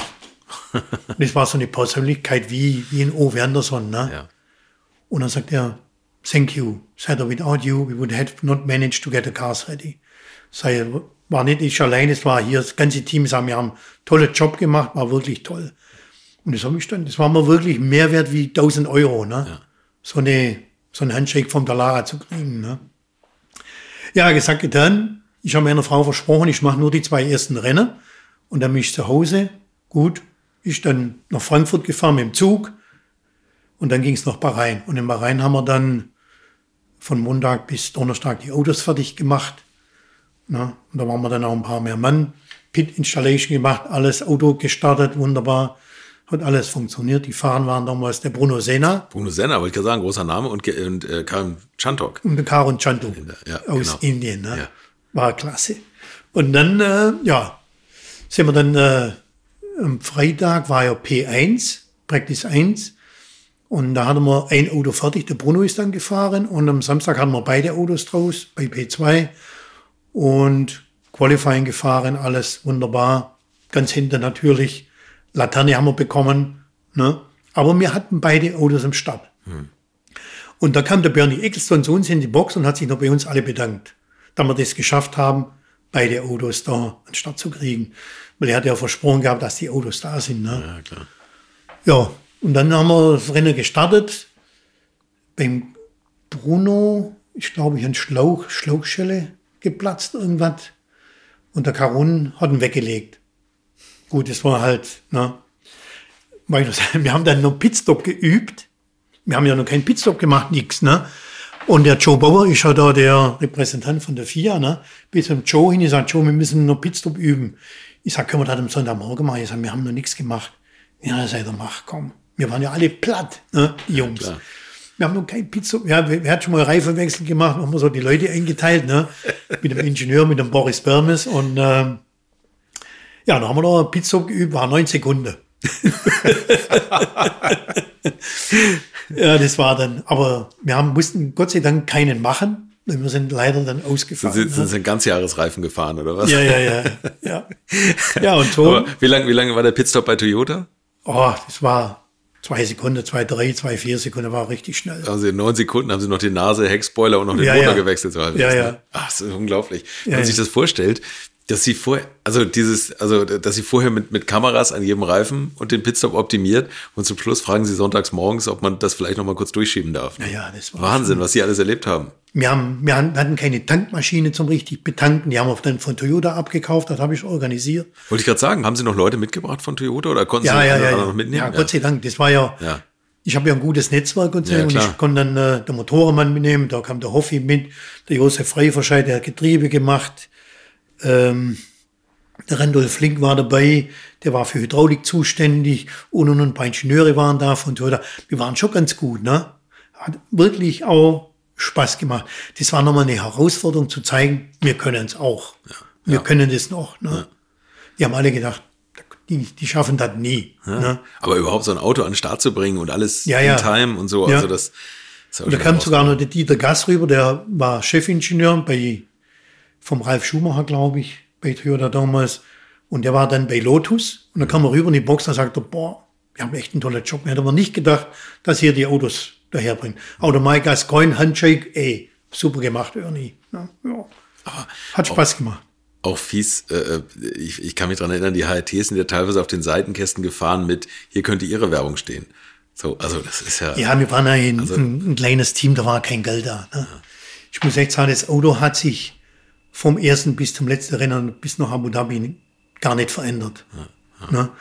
Da war kein Aero, das, wir haben rauf, runter, Flügel anders gestellt mal, aber da war kein Geld für jetzt große Entwicklungsarbeiten zu machen. Ne? Ja, klar. Das war eigentlich schade, ne? weil wir waren wirklich eine gute Truppe. Ne? Wir haben viel Spaß gehabt, wir waren nicht die, die Besten oder die Schnellsten, aber wir waren dabei. Wir waren da und wir haben jedem Rennen teilgenommen. Ne? War wirklich schön und ja, kann, Fahrer haben wir öfters gewechselt. Ich glaube, ich habe noch nie so viel Sitze gegossen wie bei HRT für die Fahrer.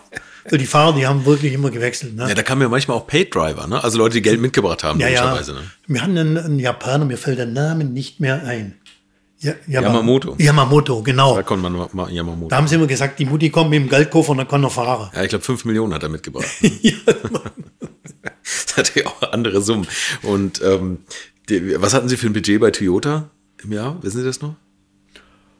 ja, da waren schon 200, 300 Millionen mit Sicherheit. Und bei HRT?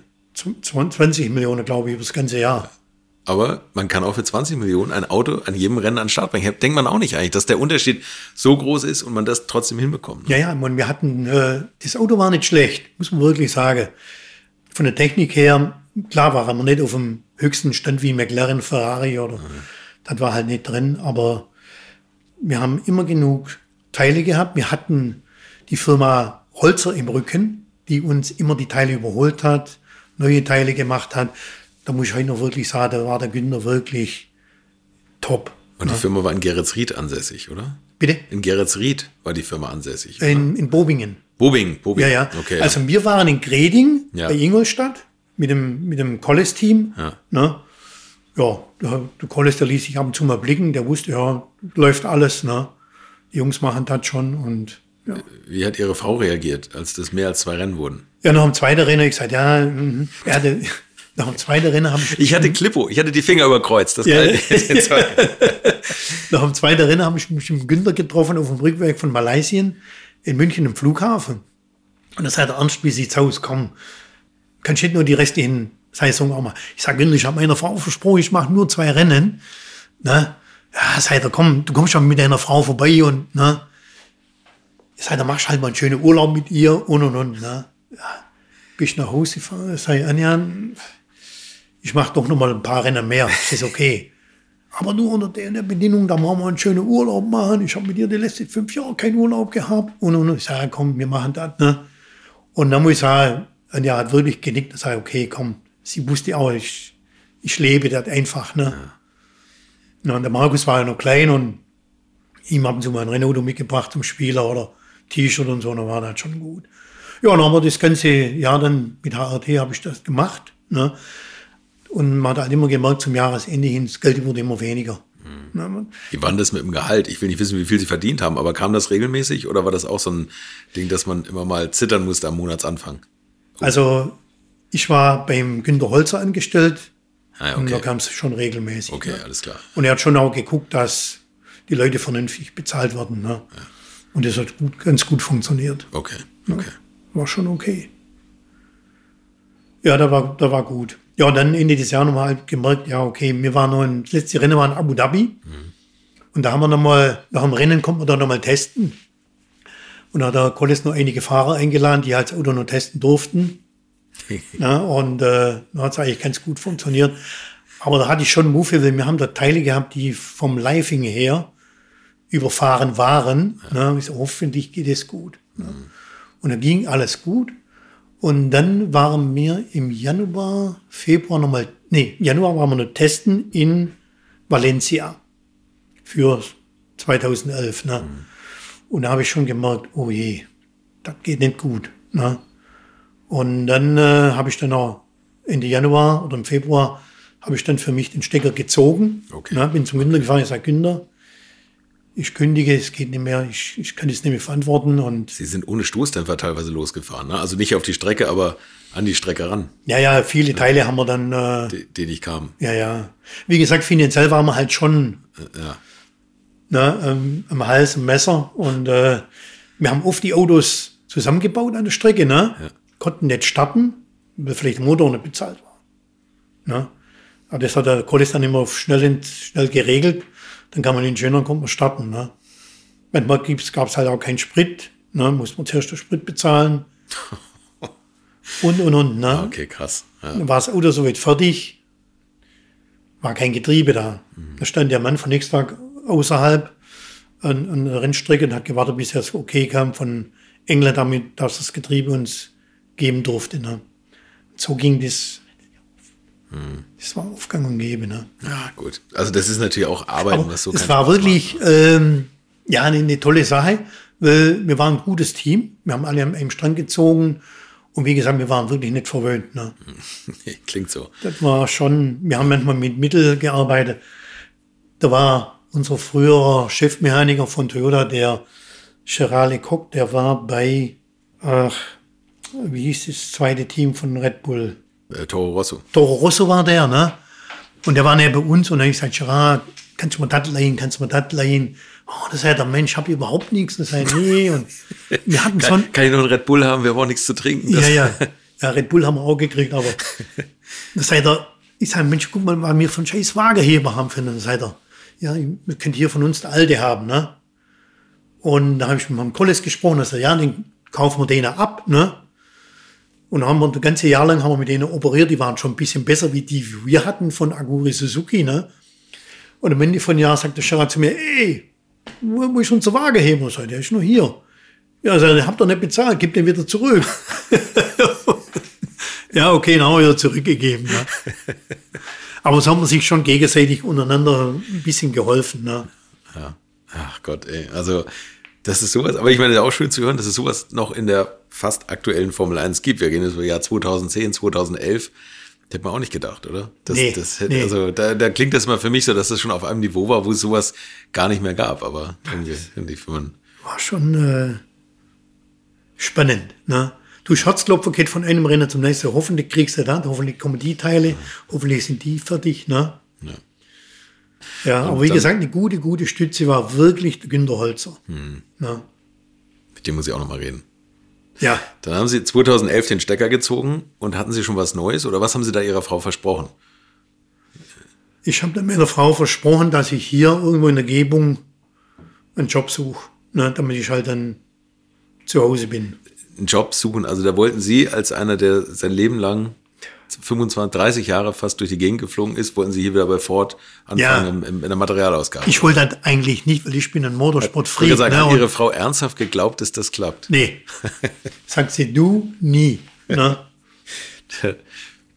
Ja, wie gesagt, und dann haben wir den Stecker gezogen und dann hab ich gesagt, weißt du was, ich mache mich selbstständig. Und dann habe ich mit dem Bruno Wunk in Köln haben wir uns eine kleine Halle gemietet und dann haben wir da angefangen, Rallye-Autos zu restaurieren. Und das haben wir gemacht bis Ende 2012. Ne? Und dann kam ein Anruf von einem Freund aus in der Nähe von Gießen, vom Norbert Ruth, und sagte, du, hör mal, Hyundai, die haben ein Rallye-Auto gebaut in Korea, die kommen hier rüber zum Testen, die wollen, dass wir den Test machen, hast du Zeit, kannst du mitmachen. Ich sage, klar, die Zeit nehme ich mir, ne? Und er sagt, wo ist der Test? Er sagt, ja, in Gründau von der Rallycross-Strecke. Ne? Ich dann da runtergefahren zum Norbert und haben wir das Auto da aufge oder halt präsentiert und getestet und so weiter. Und da waren ein paar Koreaner dabei. Und da war der Mr. Choi, nee, Mr. Choi war da und der ES Kim. Und der ES Kim, der kam zu mir und dann sagt er zu mir, are you Mr. Cobb? Ja. Dann sagt er zu mir, I know everything about you. Ich denke, boah. Ja, hat meinen Podcast noch gar nicht gehört. Und dann sagt er, ja, wir, wir kennen, wir wissen alles von Ihnen, ne? Okay. Ja, okay, alles klar. Wir haben drei Tage lang getestet. Zweiter Tag kam er wieder und dann sagt er, ah, Mr. Cobb, can you come behind the truck? Ja, ich, ich komme mit, ne? Und dann sagt er zu mir, ja, die wollen hier in Deutschland ein, ein Team aufbauen, ob ich den Michel Nandor kenne. Michel Nandor war schon Ingenieur bei Toyota zur Rallye-Zeit. Ich kannte den Michel. Und dann sagt er, der fängt bei uns an. Ja, wunderbar, alles gut. Und dann sagt er, ja, in Alzenau, da haben sie eine Halle gemietet und da wird das Team dann aufgebaut. Ja, wunderbar. Am dritten Tag, am letzten Testtag kam er wieder und dann sagt er, ah, Mr. Cobb, we want you in the team. Can you think to work with us? So, ja, kann ich mir vorstellen. Und dann, ähm, nach dem Test bin ich nach Alzenau runtergefahren nochmal, habe mich mit den Koreanern zusammengesetzt und dann sag ja, okay, ich, ich mach das. Ne? Das war nochmal eine brutal riesen Herausforderung, nochmal so ein Team von null Von null auf auf, auf 100 aufzubauen. Da war eine Riesenhalle, es war nichts drin. Was war Ihr Job genau? Teammanager? Workshop oder? Manager. Workshop Manager. Ja. Also wieder, ja. Und ähm, wie hieß es nachher? General Operations, irgendwie so, so einen Titel hatte ich da. Eine Riesenhalle, nichts da. Ne? Und am nächsten Tag bin ich nach Hause gefahren, habe meine Werkzeugkiste geholt, Bohrmaschine und ein paar Sachen von hier, damit ich mal anfangen konnte. Ne? Sie haben die Bohrmaschine von zu Hause mitgenommen. Ja, da war ja nichts. Da war kein Werkzeug, kein gar nichts. War nichts. Da waren zwei Koreaner, drei Koreaner. Da war der Potro Valat und der Michel Nandor. war, Toni noch, Schanches, das war eigentlich alles. war noch kein Wirtvertriebler da. Nee, nee, da war noch nichts, da war war keine. Werkbank, null. Wahnsinn. Nichts, nur eine Halle. Ja. Ne? Und äh, mein erster Arbeitstag dann im Januar, da kam der Präsident, der Mr. Joyner, sagt er, Mr. Cobb, ah, I want you to build up workshop. Ja, alles klar. Ich habe Pläne gemacht, wie ich das haben will, mit Arbeitsinseln und und und. Habe das denen präsentiert. Ja, genau, passt, alles klar. Und habe ich Firmen gesucht. Ne? Wie viel Budget braucht man da, um sowas aufzubauen? Ich habe nie nach dem Budget gefragt, aber es war genug da. Ich konnte wirklich in die vollen, die ersten zwei Jahre in die volle fassen. Ne? Okay. Das war echt, die haben, die haben, ich hatte so ein Vertrauen von denen. Ja, ne? Ja und dann habe ich Firmen gesucht, wer was liefern kann da unten. Klar, man hat das Netzwerk da. Ne? Ja. Wir haben dann die Werkstatt aufgebaut. Ich habe natürlich mein Netzwerk wieder ausge, aus, äh, Ausgerollt. ausgerollt. Dann habe Ja. ich ehemalige Leute wieder eingestellt, die ich schon bei HRT hatte und auch bei Toyota. Ne? Wir waren am, am Schluss, glaube 12 oder 15 Ex-Toyota. Ne? Hey Chef, wenn du was Neues hast, sind wir dabei. Ne? geil. Ja, und dann haben wir das so gemacht. Ne? Und haben wir wirklich an einem Strang gezogen und ja, und haben die Werkstatt aufgebaut, das Testteam aufgebaut, das Rennteam aufgebaut, LKWs bauen lassen. Wir haben Überseekontainer gebaut. Ne? Und wir haben das alles in einem Jahr durchgezogen. Und dann haben wir Mitte im Jahr haben wir angefangen zu testen noch. Und im November haben wir dann schon angefangen, die Autos für Monte Carlo 2014 zu bauen. War wirklich klasse. Leute eingestellt, ne? Und, und, und. War, Hyundai i20, ne? Ist Ja, das genau. WRC. Hyundai Ja, ja. i20 WRC ist das, Ja. ja. Haben Sie auch, nee, na gut, um Fahrer haben Sie sich nicht gekümmert, das war eine andere Nee, da kam ja dann ne? der, der Thierry. Genau. Ne? Thierry kam, dann Isordo. Thierry Neuville und Dani Sordo, ja. Ja, Atkinson habe ich auch mal gefahren. Hayden Patton. Unsere erste Rallye war Monte Carlo. Da sind wir aber ausgefallen. Okay. Mit beide Autos. Und dann unser erster Sieg war bei der Deutschland Rallye. Das war der erste Sieg, genau. Aber Mexiko war das erste Treppchen, ne? Ich glaube, ja. Ja. P3, 2014, ja. ja. War Mexiko, ich weiß gar nicht mehr, wann das war. 2014, ich weiß auch nicht wann. Ja, und Deutschland Rallye, genau. genau, da sind wir zur Deutschland Rallye gefahren. Da gibt's dieses tolle Bild, wo der Wagen sich so leicht ablegt und einen kompletten Weinberg abraspelt. Genau, da hatte Terry beim, beim Shakedown Auto abgelegt. Boah, das achtmal, boom, boom, boom. Ich glaube, wir mussten nachher die ganze Weine von dem, von dem Winzer aufkaufen. Ne? Ich glaube auch. Also wenn man das im Video sieht, ich, ich weiß gar nicht, muss, muss ich verlinken, da ist wirklich der komplette Weinberg abgeraspelt. So, und dann, was machen wir? Ja, wir müssen das Auto wieder aufbauen über Nacht. Ne? Und dann, ja, wir brauchen, na, ich war noch in Alzenau und haben die mal angerufen, wir brauchen das, wir brauchen das, wir brauchen das. Ne? Jeder, den wir hatten, haben wir losgeschickt, nach Trier zu fahren mit Teile. Ne? Und dann haben wir das Auto über Nacht aufgebaut und am Samstag, am äh, Freitag oder am Donnerstagmorgen, Freitagmorgen um 8 Uhr sind wir rausgefahren mit dem Auto wieder auf die Strecke zum, zum Fahren. Konnte auch keiner glauben, dass es das Nee. Auto war, was sich dadurch Das durchgerollt ist, hat. Ne? das ist wenn, du, wenn du Leute hast, die voll dahinter stehen, die motiviert sind, die Teamplayer sind und auch funktioniert dann. Ne? Ich hatte den Karosseriemann da, der haben mit dem Schweißgerät Dach wieder, wir haben Dach erneuert und, und, und. Ne? Das Auto, da war, vor Leute habe ich das Auto bald nicht mehr gesehen. Ne? Ja, aber ey, sie waren natürlich auch ein eingespieltes Team. Das Ja. ist ja das Tolle. Ne? Sie Ja, sind einfach immer mit der gleichen Mannschaft wieder angetreten. Wir waren da wirklich auch so eine gute Gang, die haben das wieder. Ne? Ja. Ja, und am Schluss äh, Pech bei VW, die haben die Autos abgelegt und wir haben dann gewonnen. Und auch noch einen Doppelsieg. Ne? War natürlich schon toll, ne? aber ich habe immer zu Michel gesagt, der Sieg, der kam zu früh, weil dann sagen die Koreaner, ey, es funktioniert, er braucht doch gar nichts mehr. Ja, oh, okay, okay. Ne? Ja, da war schon auch eine, eine ganz tolle Zeit auch bei, bei Hyundai. Von der ganzen Philosophie kann man das vergleichen, Toyota und Hyundai? Diese, also vom, vom Management her? Oder waren sie einfach nur mal auf dieser Teamebene und das hat sich immer gleich für sie angefühlt? Ob Hyundai oder Toyota ist gerade wurscht. Naja, ich so, auf unserer Ebene, man, da, lief, da, da läuft eigentlich alles gleich. Will man einfach gewinnen und, und Ja, ja. Vollgas, ne? Es ist nur halt die Verständlichkeit, was die Koreaner haben oder die Japaner dem Motorsport gegenüber, ist total kontrovers. Ja. Ja, also die Toyota, die Toyota, das japanische Management, die haben da schon ein ganz anderes Verständnis für den Motorsport. Weil sie es halt über die Jahre gelernt haben beim Owe Anderson. Ne? Und jetzt da, bei äh, Hyundai, da war das halt so, da kamen Leute rüber, die von Motorsport eigentlich keine Ahnung hatten. Denen musste man alles beibringen. Ne? Deswegen hatte ich auch die Privilegien, ich konnte eigentlich schon agieren, wie ich wollte. Ne? Die haben immer Ask Mr. Cop, Ask Mr. Cop, so ging das den ganzen Tag. Ne? He will organize, he will do this and that. Ne? Aber so langsam, ich denke mal, das Verständnis kommt jetzt, was man braucht für den Motorsport, wie man den lebt. Ne?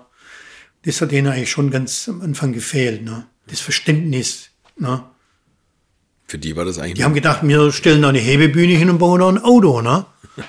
Aber war halt nicht so, ne?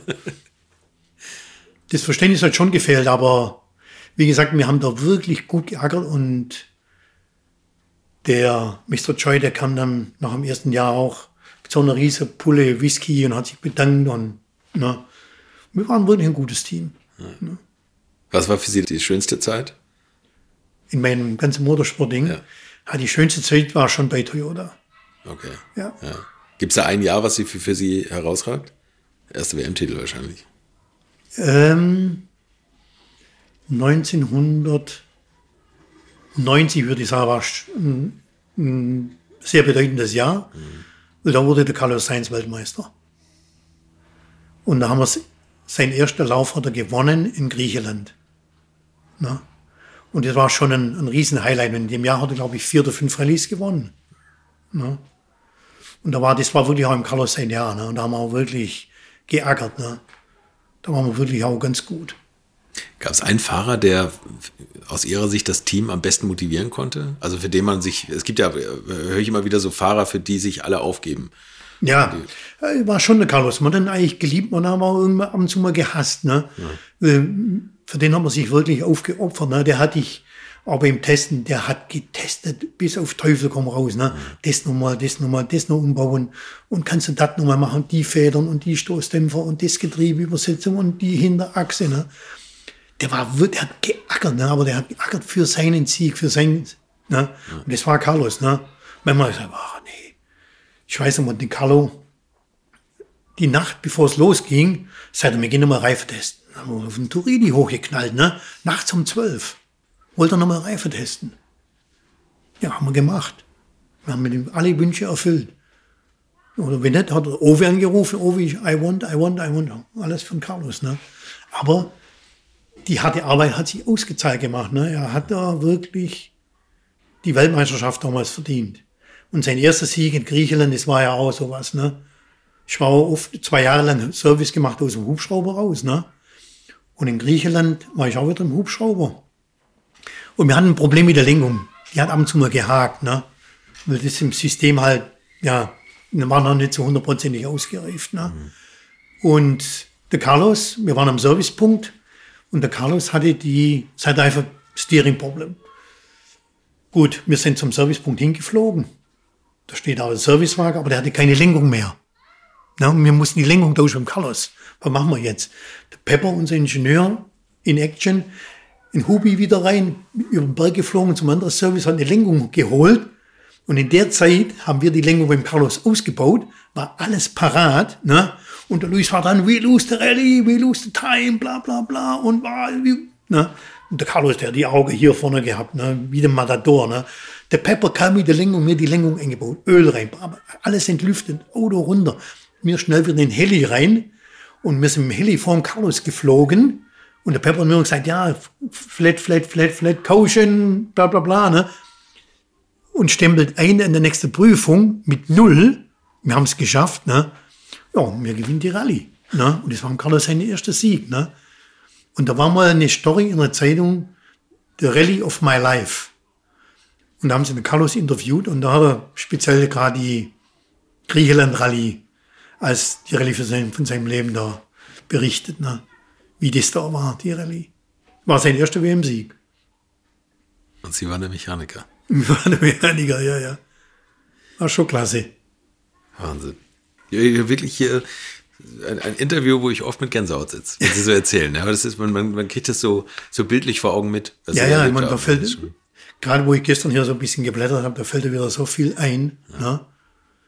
Wo der Carlos Auto gerollt hat in Finnland mal, ne? Und hat die Rallye trotzdem noch gewonnen. Ne? Aber in Argentinien, Gott, das war manchmal. Ah, ne? ist, ist Vor der letzten Prüfung kommt ja ein, ein, ein, ein, ein Funk und sagt, das Getriebe ist kaputt, ne? Boah, scheiße, ne? Und dann haben wir es gewechselt schnell. Fünf Minuten haben wir gebraucht. Gerdlastereien raus, ne? Da ging ruckzuck, hm. ne? Hat die Rallye gewonnen. Unglaublich.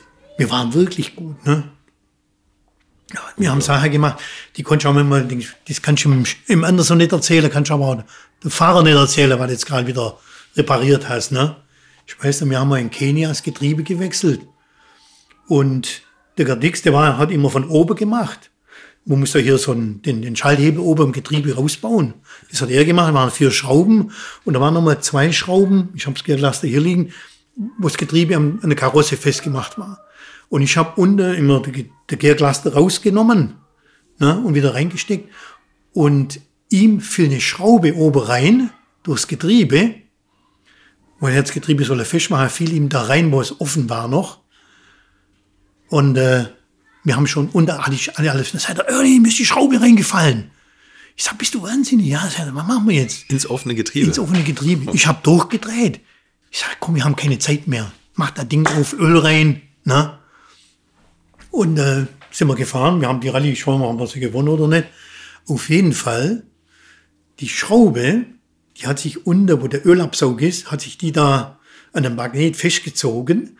Und nach der Rallye haben wir das Getriebe zerlegt in Köln, der Werkstatt. Ich ziehe das Gärklaster raus, ja, lag unter die Schraube noch drin. Hätte die sich losgerappelt, Getriebe rein, wäre alles kaputt gewesen. Ne? Und sowas haben wir erst dann nachher im, im Ingenieur erzählt. Ne? seid ihr, seid ihr wahnsinnig, ne? Aber es gibt auch in dieser Renngetriebe unten so ein Magnet, der so kleine Späne immer auffängt, oder? Ja, genau. Ich da habe kurz dran gedacht, ich habe kurz dran gedacht, vielleicht hat sie sich ja dafür angehangen. Ja, ja. Das gibt's nicht. Das sind so Sachen, ja. Man hat oft Sachen gemacht. Man muss halt immer schnell entscheiden, was machst du jetzt. Ja, naja, gut, also eine Schraube aus dem Getriebe rauspopeln, das ist wahrscheinlich ein bisschen schwierig. Ne? Das ist gerade wenn man, Ja, ja, so müssen alles zerlegen, immer Zeit verloren, ne? Und ich gesagt, komm, lass mal drin. Aber es ist cool, es ist so eine ganz andere Art von Schrauben als natürlich in so einer Werkstatt, wo man nach, nach Arbeitswerten äh, lang geht und das macht und so. Und man muss eben diese schnelle Entscheidung treffen. Ja, ich ja. glaube, das ist das Besondere, dass jeder im Team für sich und für seinen Bereich schnell Entscheidungen Ja. treffen muss. Und ich glaube, das ist eine ganz eigene Art von Denke, die man da braucht. Also man muss halt die Verantwortung für das tragen, was man Mhm. da hat. Und, und äh, es geht ja doch um viel. Ne? Ja. Ja, ja. Ich meine, durch sehr viel Geld im Spiel auch. Ja, ne? eben, klar. Wenn man da irgendwie was verkackt, dann ne, haben wir viel Geld in den Sand gesetzt. Ja.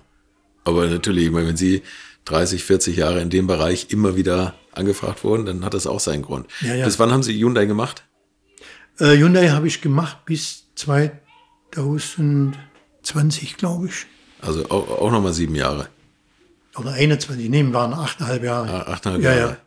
Also Ihre Frau ist schon leidensfähig, oder? ja, ich bin dann mit äh, knapp 65 in Rente gegangen. Ja. Und ich gesagt, jetzt ist Schluss. Ne? Das Ich muss auch mal doch mal zu Hause sein. Auch. war zu Hause nach dem Rechten gucken. ne? Ja. Und, Das war eine schöne Zeit auch mit Hyundai. Man wirklich in jedem Team, wo ich war, die, die Herausforderung war immer da. Ne? Und gerade bei Hyundai sowas nochmal von null aufzubauen, das hat mir riesen Spaß gemacht. Ne? Und auch mit den Leuten nochmal zusammen zu arbeiten, ne? die man sowieso kannte. Ne? Die, wir haben, jeder hat jedem geholfen und wir haben miteinander gearbeitet, war wirklich Teamarbeit. Ne? War wirklich schön. Ne? Also das klingt nach einem so erfüllten Berufsleben mit allen Höhen und Tiefen, die Sie erlebt haben. Also das ist äh, ja ganz faszinierend und äh, ganz Doch, toll. also ich, ich, ich bin auch wirklich zufrieden, weil ich habe viele Kulturen gesehen, viele Länder gesehen, Kulturen kennengelernt, viele Leute kennengelernt rund um die Welt. Also, wenn ich heute gehen muss, dann muss ich halt gehen, aber ich habe wirklich ein tolles Leben gehabt. Ne? Und trotzdem hat es mit der Familie immer noch geklappt. das dass die Kinder alle ne? was geworden haben. Die, hat sich die Frau drum gekümmert. Ja, das ist genau. Ja. Die, die, So, ja. ja, und heute, was mache ich heute noch? Ich genieße meine Garage hier. Ich bin ein bisschen involviert im Eiferelli Festival Ja. mit dem Rainer Klein und mit dem MSC Down. Haben mir sehr viel Spaß gemacht. In der Orga bin ich da mit drin. Und da habe ich immer noch Kontakt zu den alten Fahrern. Ne? Auch mit dem Carlos. Ne? Schon mal ein WhatsApp schicken und so. Oder mit dem Jari äh, Latwala bin ich gut in Kontakt. Markus Grönholm noch. Terrine Will. Versuche immer die noch down zu holen, noch, damit wir da ein bisschen Prominenz kriegen. Ja. toll. Und selber versuche ich auch noch ein bisschen zu fahren, wenn es geht. Ja, Autos haben Sie ja genug. Ja, ja. Doch. Das klingt gut. Ähm, kommen wir zu meiner letzten Frage. Ich glaube, jetzt werden einige sagen, äh, wie- wieso fragt er eigentlich nicht nach dieser Turbo-Geschichte bei Toyota? Aber ich glaube, das lassen wir jetzt weg. Das ist, glaube ich, alles von vorn bis hinten durchdiskutiert worden, oder? Ach ja, ich denke, der Norbert hat auch schon einiges preisgegeben, ne? Ja, nee, hat er, darüber haben wir, glaube ich, nicht gesprochen, oder? Nee? Nee, ich meine nicht. Also mit dem Tubular, das war ja beim äh, 205er. Ja, Ne? ja. Ja, da hatten wir einen guten Ingenieur, der hat einen tollen Job gemacht. Leider wurde man Erwischt. erwischt dabei. Wussten Sie das alle im Team eigentlich? Nee. Nee da das ist tatsächlich nur, nur ein kleiner Kreis. Da wussten nur ein ganz, ich glaube nicht mal eine Handvoll Leute wusste das. Ja. Ist auch immer gefährlich. Also, das haben Sie tatsächlich Ja, war eine harte Zeit eigentlich damals. Das war ja zwei, äh, 1995, ne? ja, alle Punkte aberkannt von der laufenden Saison und zwei Jahre gesperrt. Und zwei Jahre gespart. Und danach, das war eine harte Zeit. Mussten 80 Leute damals entlassen. Hat dem Anderson sehr, sehr wehgetan.